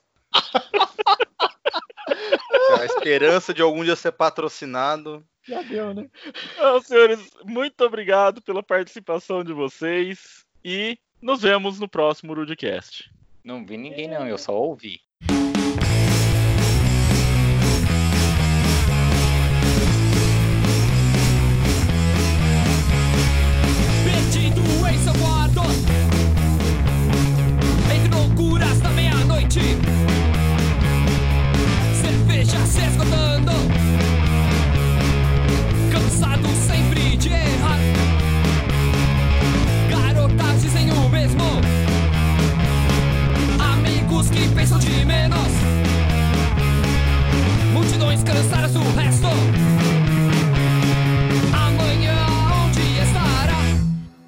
Negócio do Cliff voltar à adolescência tá uma merda.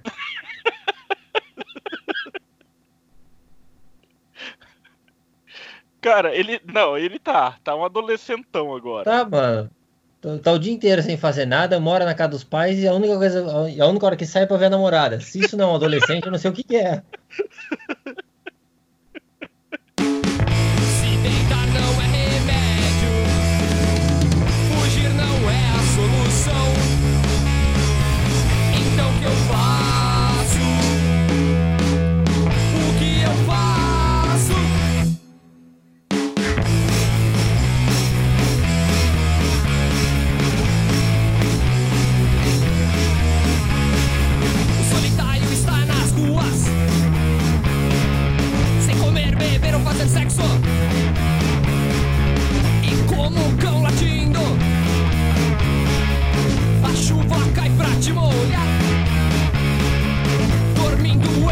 brancos.